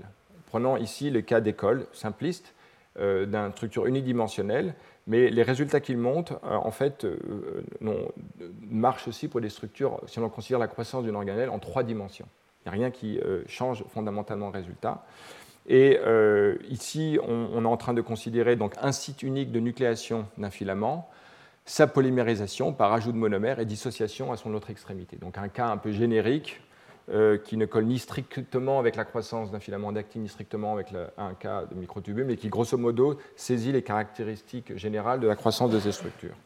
Et on va comparer le cas d'un seul filament et un cas de plusieurs filaments. Alors, justement, euh, dans ce modèle, euh, on considère en fait la, la, probabilité de trouver un filament à une longueur L à un temps T, et on considère l'association d'un monomère avec un taux K+, et la dissociation avec un taux K-. Et en fait, on peut considérer de façon très très simple le fait que l'apparition de nouveaux filaments de, longueur L au temps T euh, correspond en fait à euh, l'ajout euh, de, monomères à partir d'un filament plus court, L-1, ou au contraire la dissociation d'un filament plus grand, L 1. Et puis l'équivalent, maintenant on enlève les filaments qui étaient longueur L et T et qui vont en fait devenir plus grands ou devenir plus petits. D'accord? Donc ça, c'est la loi euh, générale euh, d'évolution de la probabilité de, filaments de longueur L à un temps t. Et en fait, on peut donc déterminer euh, la distribution de P en fonction de L et T à l'état stationnaire en considérant un bilan détaillé. Et le résultat est que l'on peut, et je montrerai tout à l'heure quelques lois caractéristiques hein, de ces lois de distribution, mais là, ce qui est remarquable, c'est que on retrouve une longueur caractéristique de ces filaments, et euh, si on fait des simulations stochastiques, on peut voir en fait qu'on arrive très rapidement à cette longueur stationnaire pour un site de nucléation d'un seul filament. Donc ça, finalement, ça montre que, ce qui était l'intuition de certains ici dans la salle, c'est que oui, ça marche bien pour ce, pour ce cas simple. Néanmoins, si on fait exactement le même calcul en considérant maintenant une loi de distribution conjointe pour deux filaments L1 L2 nucléés à partir de deux sites différents, étant donné exactement les mêmes paramètres d'association-dissociation dans lesquels on considère euh, maintenant également la, loi de euh, la distribution à l'état stationnaire euh, avec, en respectant le bilan détaillé. Et eh bien là, en fait, on ne trouve pas de longueur caractéristique. Hein. si on trouve ici la longueur des filaments, la probabilité, en fait, on peut tout trouver. Donc, on n'a plus d'unicité de, la longueur de ces, filaments. Et si on regarde la cinétique, on voit effectivement une divergence. Bon, je vous renvoie à cet article qui développe beaucoup plus en détail les calculs, mais euh, finalement, on, peut ici montrer que dans un cas d'un filament en une dimension, à partir d'un. Il y a quand même un certain nombre de restrictions, des sites uniques et limités de nucléation. À ce moment-là, on ne peut pas expliquer euh, la taille homogène de plus de deux organelles dans la cellule, que ce soit des filaments, des centrosomes ou autres. Et, ce qui est invoqué ici vaut également pour des structures en trois dimensions. Donc finalement, on en peut utiliser cela comme critère de discernement pour dire que si jamais on observe des organelles qui ont des tailles égales, ça ne peut pas simplement s'expliquer par le limiting pool mécanisme. Ce qui me semble un résultat très fort et important. Il faut donc invoquer d'autres mécanismes. Alors là, je veux euh, en parler en particulier, parler d'un type de mécanisme qui a une certaine historique depuis quelques années, et puis finir par considérer toute une série de mécanismes euh, d'un point de vue euh, plutôt théorique et qui, montre en fait qu'il faut élargir beaucoup plus que ne l'a fait la littérature le champ d'investigation pour ces problèmes d'échelle. Alors ici on est toujours dans un registre où on considère euh, les contributions relatives d'assemblage et de désassemblage d'organelles ou de filaments euh, pour faire simple. Et ici on considère bah, le cas d'actine euh, et de microtubules. Alors pour prendre l'exemple simple de levure, la, levure pombée ou cérévier, vous voyez ici en vert euh, les euh, filaments d'actine et en rouge les microtubules. Donc le fuseau mitotique, en fait, ce sont des structures globalement unidimensionnelles qui semblent euh, atteindre les bords de ces cellules. la question, c'est comment la taille de ces structures est proportionnée à la taille de la cellule. Donc la question se pose tout à fait. Et on peut déjà raisonner qu'il doit y avoir une lecture de la taille de, la cellule ou la taille du filament euh, qui, euh, et, en et, en fait, il doit y avoir une rétroaction de nature négative. Donc, si l'on considère que la polymérisation est constante, mais que la dépolymérisation, à ce moment-là, doit être euh, une fonction croissante de la taille, de telle sorte qu'au fur et à mesure de la croissance, par exemple, d'un microtubule, son taux de croissance va se réduire, parce que sa dépolymérisation, ou, sa dépolymérisation va croître, et donc on va arriver à une longueur stationnaire où les deux s'équilibrent, ou inversement, on a un taux de polymérisation qui décroît avec la taille de la structure. On va voir en fait l'existence de ces deux classes de mécanismes qui donnent le même résultat. Alors, c'est le modèle dit de l'antenne hein, qui a été proposé par Joe Howard euh, il y a maintenant plus de 10 ans et qui résonne de la façon suivante. Euh, on considère un microtubule et là, on va voir en fait l'action d'une kinésine qui s'associe au microtubule avec un taux qui est invariant de la longueur du microtubule. Donc plus le microtubule va être long, plus la quantité de, euh, euh, de ce moteur va s'associer au microtubule. Mais comme c'est un moteur, c'est un moteur qui va aller vers l'extrémité plus des microtubules. Et on voit ici, avec une projection temporelle, ce moteur qui effectivement décore des microtubules, mais qui est enrichi à l'extrémité. Pourquoi est-il enrichi à l'extrémité? Parce que quand le, moteur kinésine, donc c'est KIP 3, arrive à l'extrémité du microtubule, il, est en fait, euh, il ne peut pas se dissocier spontanément on peut voir ici dans les chymographes, à quantité croissante de 3, euh, la processivité et le mouvement de ces moteurs. Donc vous voyez ici euh, le temps et ici l'espace. Donc considérez ici un microtubule qui va se déplacer à une vitesse qui est indépendante de la concentration de KIP 3. Ici on augmente la concentration. Vous voyez qu'à partir d'une concentration critique, on voit que le temps de résidence à l'extrémité euh, du microtubule, qui peut se voir comme la longueur, hein, je représente de façon plus simple dans ce diagramme, ici c'est la, longueur de ce trait correspond en fait à un temps qui est le temps de résidence à l'extrémité du microtubule, qui décroît alors que la concentration de l'équipe 3 augmente. Et en fait, les études de corrélation dans ces expériences de turf très quantitatives à l'échelle d'une molécule individuelle montrent une corrélation euh, très forte entre le temps de résidence à l'extrémité du microtubule et euh, la, euh, la demi-vie des, monomères de microtubules, de tubuline, à l'extrémité du, du, microtubule. Donc en fait, les, éléments euh, factuels sont les suivants. Le, taux de recrutement de KIP 3 est, est, indépendant de la longueur du microtubule, d'accord? Mais KIP 3 est un moteur processif qui va s'accumuler à l'extrémité du microtubule. Et l'apport, le transport d'un KIP 3 euh, à, l'extrémité d'un microtubule va rentrer en collision avec une KIP 3 qui est déjà euh, bloquée, stationnaire à l'extrémité du microtubule. Il va apporter en gros euh, l'énergie nécessaire pour sa dissociation. KIP 3 en fait est un, moteur, d'accord? Et qui va, et c'est cette fonction motrice en fait, son association forte au microtubule qui lui permet sa processivité, qui est ici récupérée d'une façon inhabituelle, non pas pour faire du transport, mais pour en gros rester suffisamment associé euh, aux tubulines pour que la collision permette la dissociation. D'accord? Et on peut montrer ici, par exemple, une corrélation forte euh, entre euh, le taux de dépolymérisation des microtubules et puis le flux de KIP 3 qui arrive à l'extrémité, qui est tout à fait cohérent avec ce modèle. Alors, ce modèle de l'antenne prédit que euh, le taux de dépolymérisation est une fonction croissante de la longueur du microtubule. Parce que si on a un microtubule plus important, on va avoir un flux de euh, KIP3 qui va être plus important, et donc on va pouvoir augmenter la dissociation. Alors, si on raisonne de façon un tout petit peu énergétique, c'est tout à fait surprenant ce mécanisme.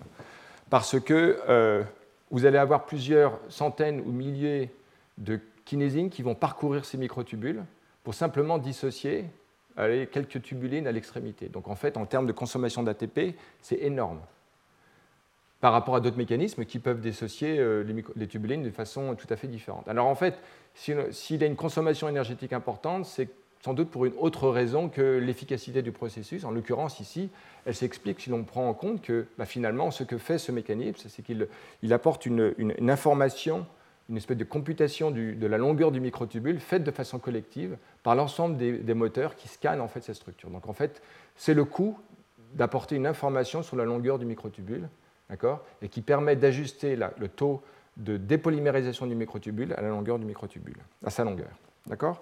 Donc ici, on a un feedback de la dépolymérisation en fonction de la longueur. On peut voir exactement l'inverse, où ça va être maintenant un feedback sur le taux de polymérisation, d'accord. Maintenant, on est dans les filaments d'actine, et là, on va avoir euh, euh, un, nucléateur qui est une formine à l'extrémité barbée du filament d'actine, et qui va donc permettre l'adjonction d'un nouveau monomère euh, avec une certaine probabilité. Donc ça, c'est l'assemblage. On a un désassemblage qui est aussi à un certain taux D. voilà.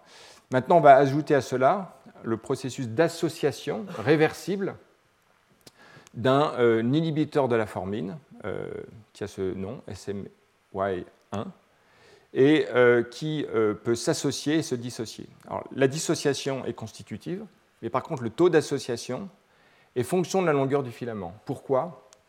Parce qu'en fait, cet inhibiteur de formine est transporté encore par un moteur qui est ici une myosine. Donc on a un processus de flux de cet inhibiteur qui est l'équivalent par une myosine de ce que la kinésine fait sur l'actine, et c'est un inhibiteur de la polymérisation. Donc en fait, ici, K-on n'est pas une constante, mais une fonction de la longueur, où on retrouve quelque chose qui est quelque chose équivalent à la concentration de l'inhibiteur de la nucléation.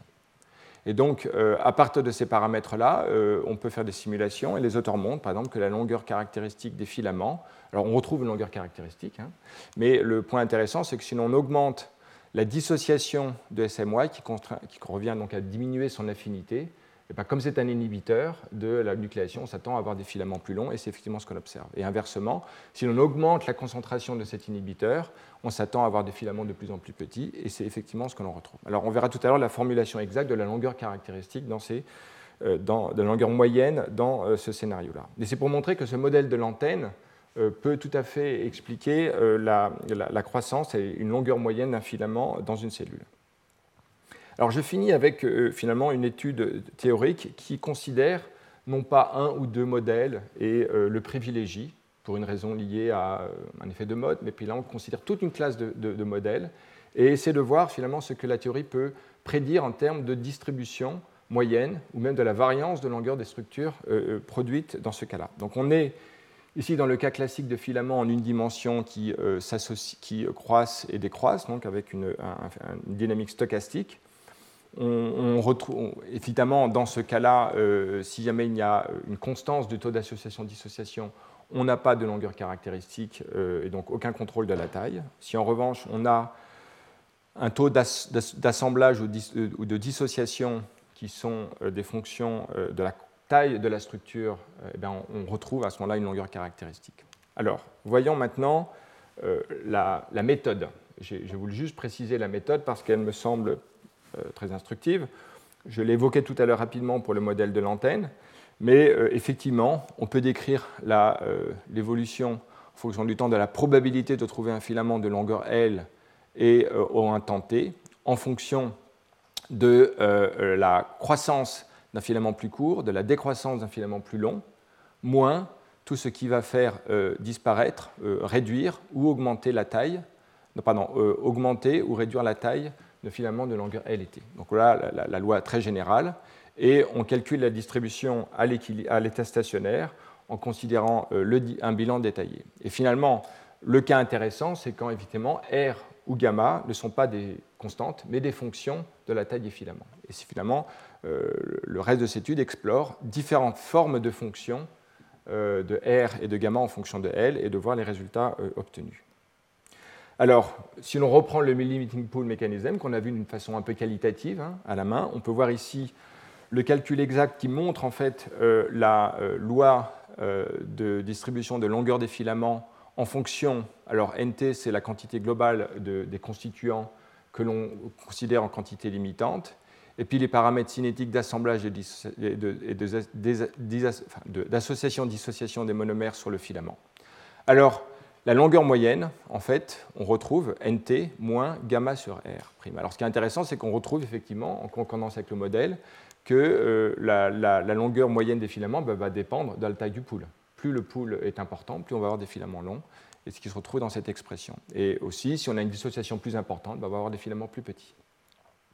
On a ici une expression de la variance qui peut être un facteur de discrimination expérimentale entre différents types de modèles. Parce qu'on va voir à la fin que non seulement la longueur moyenne a une expression qui euh, révèle des paramètres de contrôle du système, mais également que la variance euh, repose sur euh, des paramètres et pas tous les paramètres. Par exemple, NT n'apparaît pas dans la variance. Le modèle de l'antenne, alors il existe toute une série de classes de modèles de l'antenne. On l'a déjà vu, donc je ne vais pas re-rentrer dans son principe, mais si ce n'est que pour dire que. Euh, alors ici, les auteurs comparent le cas où l'inhibiteur de la nucléation diffuse, auquel cas il ne voit pas la longueur du filament, donc on ne trouve pas de longueur caractéristique, ou alors au contraire, il scanne la longueur du filament parce qu'il est transporté typiquement par un moteur. À ce moment-là, il y a une lecture de la longueur du filament, et là, on trouve une longueur caractéristique dont l'expression fait apparaître le taux de dissociation de l'inhibiteur, et donc inversement son affinité, et la concentration euh, de, l'inhibiteur. On l'a vu tout à l'heure, et on retrouve de façon assez logique que si jamais l'affinité est plus faible, eh bien, la longueur moyenne du filament va être plus grande, parce que c'est un inhibiteur. Et si la concentration est plus importante, comme c'est un inhibiteur, la longueur moyenne est plus petite. Alors maintenant, un autre euh, classe de modèles qu'on n'a pas vu et qui euh, est intéressant, c'est pour la croissance des cils, on est dans des structures très fines, dans lesquelles on peut montrer assez facilement que la nucléation des microtubules se fait à l'extrémité de cette structure. Et donc le, temps de diffusion d'un monomère le long de cette structure très fine en fait, est trop lent pour rendre compte du taux de croissance du cil. Donc là, euh, on sait euh, que non seulement la diffusion ne peut pas faire le travail, mais qu'il existe un transport actif du monomère par euh, des kinésines qui sont elles-mêmes couplées au monomère via une molécule qu'on appelle IFT, une espèce de couplage entre un moteur et le monomère. Et ce qui a été proposé est que, effectivement, c'était Wallace Marshall à l'origine qui a proposé cela, et qu'effectivement, le, transport actif du monomère le long du, microtubule est l'élément qui gouverne la taille de cette, structure. Et en l'occurrence, euh, on veut euh, que la quantité de IFT de ce couple est en, quantité invariante de la taille du filament et en un sens limitante, de telle sorte que sur un plus long filament, le flux de monomère va être euh, plus lent et donc on a une lecture indirecte de la taille du filament. On retrouve ici donc une longueur caractéristique et sa moyenne peut s'exprimer comme un taux de croissance divisé par le taux de, dissociation. Le taux de croissance en fait, est directement lié à grand N, en fait, qui est la quantité d'IFT, la quantité de, molécules qui en fait participent au mécanisme de transport euh, des monomères euh, sur des moteurs qui eux font de toute façon leur boulot, qui, de toute façon vont vers l'extrémité plus. Voilà, donc euh, c'est un, mécanisme qui fait apparaître une longueur caractéristique et dans lequel on a maintenant, en raison de la géométrie particulière de cette structure, hein, un, mécanisme actif qui lie la, taille du, du, du, cil et effectivement qui explique en quoi plus le filament est grand, plus sa croissance va être ralentie. Donc on va arriver jusqu'à un, temps, un cas particulier où la dissociation constitutive et l'assemblage décroissant vont arriver à un état stationnaire. Donc ici, c'est finalement pour montrer non pas en détail, mais on a vu rapidement les différentes classes de modèles, pour montrer qu'en fait, on peut imaginer une grande classe en fait, de modèles différents en fonction des situations, où on va réguler l'assemblage ou la disassemblage de la structure en fonction de la longueur. Ce qui est important, c'est que une grande série de modèles prédisent une longueur caractéristique euh, et euh, permettent de voir comment maintenant la, longueur moyenne des filaments est fonction de paramètres importants du système. Et c'est là que c'est important pour essayer de commencer à penser à des mécanismes de, scaling. Parce qu'en en fait, euh, si on veut, pour raisonner en termes de, scaling, que les paramètres d'échelle cellulaire qui renseignent sur la taille de les cellules puissent être des paramètres de contrôle de la longueur de ces filaments. Et dans ce cas-là, on pourrait ajuster l'un à l'autre. Alors, je ne vais pas rentrer dans les détails, euh, d'abord parce que euh, je n'ai pas fait ce travail, mais je, l'offre un peu comme un, moyen d'investigation des questions de proportionnalité, en, finalement, en partant d'une approche théorique, identifiant les paramètres qui définissent la longueur moyenne ou la taille moyenne de l'organelle, en voyant les paramètres de contrôle et en voyant de quelle façon on peut imaginer euh, que ces paramètres de contrôle puissent être proportionnés et donc une fonction de la taille de la cellule. À ce moment-là, on pourra avoir des mécanismes de scaling euh, dans la cellule. Et on voit à partir de là que potentiellement, il existe une grande diversité de mécanismes de scaling. Et quand bien même la littérature a plutôt euh, mis l'accent sur euh, le, modèle du limiting pool, hein, qui a très largement dominé la littérature, euh, je pense qu'il est euh, opportun de considérer une diversité de mécanismes de façon beaucoup plus importante. Et cette approche théorique offre le, moyen de commencer à investiguer cela d'une façon expérimentale. Alors, je, finis là où j'avais aussi fini la dernière fois, mais pour montrer que finalement, on a beaucoup parlé de taille de cellule. Maintenant, on a vu aujourd'hui les questions de proportion d'organelles, de taille d'organelle à la taille de la cellule. L'un et l'autre ne sont pas indépendants pour au moins deux raisons. La première, c'est les nucléoles. Les nucléoles sont des facteurs d'assemblage de ribosomes. Les ribosomes qui sont en quantité limitante et un facteur limitant la croissance euh, en volume et en masse de la cellule, comme on l'a vu euh, dans les cours précédents. Et donc, euh, les, questions de proportion d'organelles n'ont pas rien à voir avec la question de régulation de la taille de la cellule. La deuxième, c'est que les mitochondries dans cette étude ont une fonctionnalité qui est en fait également euh, suit une loi d'allométrie par rapport au volume de la cellule, indiquant euh, par là même que euh, les, règles de proportion interne de la cellule rétroagissent sur la capacité de croissance de la cellule. Et ce n'est pas simplement un phénomène dans lequel on a une régulation de la taille de la cellule et qui, contrôlerait de façon déterministe toute une série de structures intracellulaires sans feedback. Non, il existe visiblement toute une série de rétroactions qui, à vrai dire, ont été très peu étudiées, mais j'en souligne au moins deux, nucléoles et mitochondries, qui, pour des raisons qui sont liées à la traduction d'un côté et la production énergétique de l'autre, euh, euh, doivent, euh, et c'est très très peu compris, rétroagir sur le phénomène de croissance cellulaire. Donc c'est simplement pour montrer un peu l'unité entre le problème abordé aujourd'hui et les problèmes abordés dans les cours précédents. Alors voilà, on arrive non seulement au terme de ce cours, mais au terme de cette année de cours sur la régulation du volume cellulaire, de la taille de la cellule, et puis même de façon encore plus euh, globale sur la fin de ces deux années consacrées à la croissance. L'an dernier, et donc je, passe simplement une ou deux minutes sur euh, un certain nombre de, considérations. Euh, la première, c'est que l'an dernier, on avait vu les problèmes de régulation de la taille à l'échelle des tissus et des organes. et cette année, on a vu la régulation de la taille de la cellule. À mon avis, ce qui est le plus intéressant et le moins étudié, c'est justement les couplages entre ces deux échelles. On sait que la croissance tissulaire repose sur la croissance cellulaire et son lien avec la division cellulaire.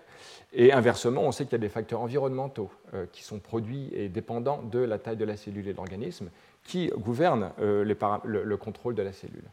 Euh, donc ces, ces, actions dans les deux sens sont les, éléments qui sont les moins compris. À vrai dire, ces communautés scientifiques sont aussi largement disjointes. Peu sont les gens qui en fait les étudient à ces deux échelles. Et il me semble qu'il euh, y, y, a des avenues assez importantes de, recherche pour associer ces deux champs de littérature. Et euh, dans les cours que j'ai préparés l'an dernier cette année, j'essaie de faire un résumé qui apporte les éléments nécessaire euh, pour, euh, en tout cas, essayer d'opérer ce, couplage. En tout cas, c'est dans cet esprit que moi-même j'ai travaillé sur ces sujets pour euh, mieux comprendre et, imaginer des pistes d'exploration. Cela est important dans le contexte de, par exemple, phénomène d'arrêt de croissance au cours du développement. On sait que le grand problème n'est pas de croître, mais de s'arrêter de croître. C'est le problème propre au développement et c'est le problème propre d'un cancer. Qu'est-ce que c'est qu'un cancer? C'est une dérégulation de ce processus naturel d'arrêt de croissance. Euh, dans lesquels on peut voir la croissance comme le contrôle direct de la taille d'une structure, mais également son renouvellement. Finalement, l'homéostasie euh, d'un tissu consiste en fait à équilibrer euh, mort cellulaire, croissance cellulaire, et une perturbation de cette régulation homéostatique, c'est justement une dérégulation de ce couplage. Donc finalement, il y a un champ d'application au sein du développement, mais également dans l'homéostasie chez l'adulte, dans les conditions physiologiques. Alors, je reprends et en la modifiant un peu, une diapositive conclusive de l'an dernier. Finalement, l'an dernier, je présentais sans trop de détails ce relation entre un flux énergétique d'entrée, des opérations métaboliques nécessaires à la synthèse euh, euh, d'éléments constitutifs de la masse de la cellule. Je développe maintenant un peu en, voyant euh, le flux osmotique contrôlé par les solutés, les ions, peut-être aussi les protéines comme on l'a vu et l'eau et ces éléments complexes que l'on a vus dans les, notamment le deuxième cours, entre corrélation et corrégulation des éléments de synthèse qui sont responsables de la quantité de la masse sèche de la cellule et les flux osmotiques associés, et leur couplage de telle sorte que la densité est extrêmement constante dans les cellules, est au cœur en fait du phénomène de croissance. Le deuxième élément euh, de rétroaction, c'est ce qu'on a vu dans le dernier cours, qui est finalement le couplage entre un phénomène d'horloge interne qui partitionne la cellule par division cellulaire et le phénomène de croissance. Alors, nombreuses sont les études qui sont euh, en culture de cellules, pour des raisons simples, c'est beaucoup plus simple, on peut contrôler plus les paramètres. Mais ce, processus et les rétroactions locales, hein, euh, ici ainsi que là, ça c'était l'objet des deux derniers cours, sont elles-mêmes impliquées dans la physiologie d'un organisme, euh, dans lesquels on avait vu toute une autre série de couplages. Donc finalement, je voudrais réinsérer maintenant ce qui pourrait être le résumé des cours de cette année, en tout cas sur les éléments de croissance, au sein d'un processus qui se situe au niveau de l'organisme, dans lequel on avait vu l'an dernier que le contrôle de la croissance de la cellule est alimenté par euh, un, apport énergétique, euh, les contraintes imposées par sa distribution, comme on l'avait vu l'an dernier au deuxième cours, mais également à, différents niveaux, la croissance des organes, euh, euh, rétroagit euh, sur la croissance cellulaire par des feedbacks qu'on a vus de nature mécanique, de nature, on va dire, patterning, c'est-à-dire tous les éléments liés à la, à morphogénèse, à la, diversification des types cellulaires dans la structure, donc finalement, l'an dernier, on avait cette flèche qui est de rétroaction sur le métabolisme. Maintenant, on aimerait le penser en termes de la régulation de la croissance cellulaire telle qu'on l'a vu cette année en considérant non pas simplement, euh, disons de façon déterministe, la valeur moyenne de la croissance, mais même les, éléments stochastiques, la distribution des croissances au niveau cellulaire. Donc, un des enjeux euh, pour une, exploration de ce couplage d'échelle, c'est justement d'avoir un moyen d'étudier dans un organisme multicellulaire, dans un tissu, les paramètres de croissance de la cellule, la distribution euh, de ces paramètres de croissance dans une population de cellules et pas simplement euh, la valeur moyenne. Et euh, on pourra ainsi étudier sous un jour nouveau toutes ces rétroactions qui sont en fait connues et qui ont été étudiées, souvenez-vous-en, simplement en regardant par exemple la distribution des divisions cellulaires. Ou alors la surface d'une structure, mais sans considérer son volume. Donc moi, je retiens comme piste à explorer, un, la nécessité de coupler ces échelles, deux, la nécessité d'étudier la croissance dans un organisme au niveau cellulaire comme la dérivée d'une masse ou d'un volume, comme les études en culture de cellules l'ont fait. Et trois, de regarder euh, euh, les éléments énergétiques de ce processus et pas simplement le, disons, euh, les, aspects mécaniques ou biochimiques, comme on l'a vu. Donc en fait, la nécessité de, conjoindre une description énergétique, le coût énergétique de, la, croissance, ainsi que les éléments biochimiques et mécaniques associés. C'est quand même assez remarquable de voir qu'aujourd'hui, cette année, dans les cours sur la croissance euh, au niveau cellulaire, moi, je n'ai pas trouvé d'études qui prennent en compte les éléments mécaniques du processus. Alors, est-ce qu'ils n'ont pas du tout de rôle ou alors ils ont un rôle à des, échelles? On les a vus quand même si au deuxième cours, pardon, lorsqu'on voyait le lien entre flux osmotique et, euh, synthèse protéique, mais c'est finalement à des échelles de temps assez courtes, pas du tout à des échelles de temps plus longs. Euh, et, donc, alors qu'à l'échelle de l'organisme, euh, on, les voyait opérer à des échelles de temps finalement assez longues. Donc finalement, encore une fois, le problème de relier ces échelles, c'est aussi relier des échelles de temps différentes. Voilà, écoutez, j'en ai fini. J'espère que cela vous donne matière à réfléchir comme c'était le cas pour moi. Je finis avec cette annonce d'un colloque qui devait avoir lieu l'an dernier, mais qui sera transposé cette année. Euh, on l'espère fin juin, euh, organisé avec Denis Duboul, avec euh, un mélange, comme toujours, de biologistes et de physiciens pour réfléchir aux éléments de contrainte et de plasticité au cours du développement de l'évolution. Voilà, écoutez, je vous remercie et je vous souhaite très bonne journée. Retrouvez tous les contenus du Collège de France sur www.colège-2-france.fr.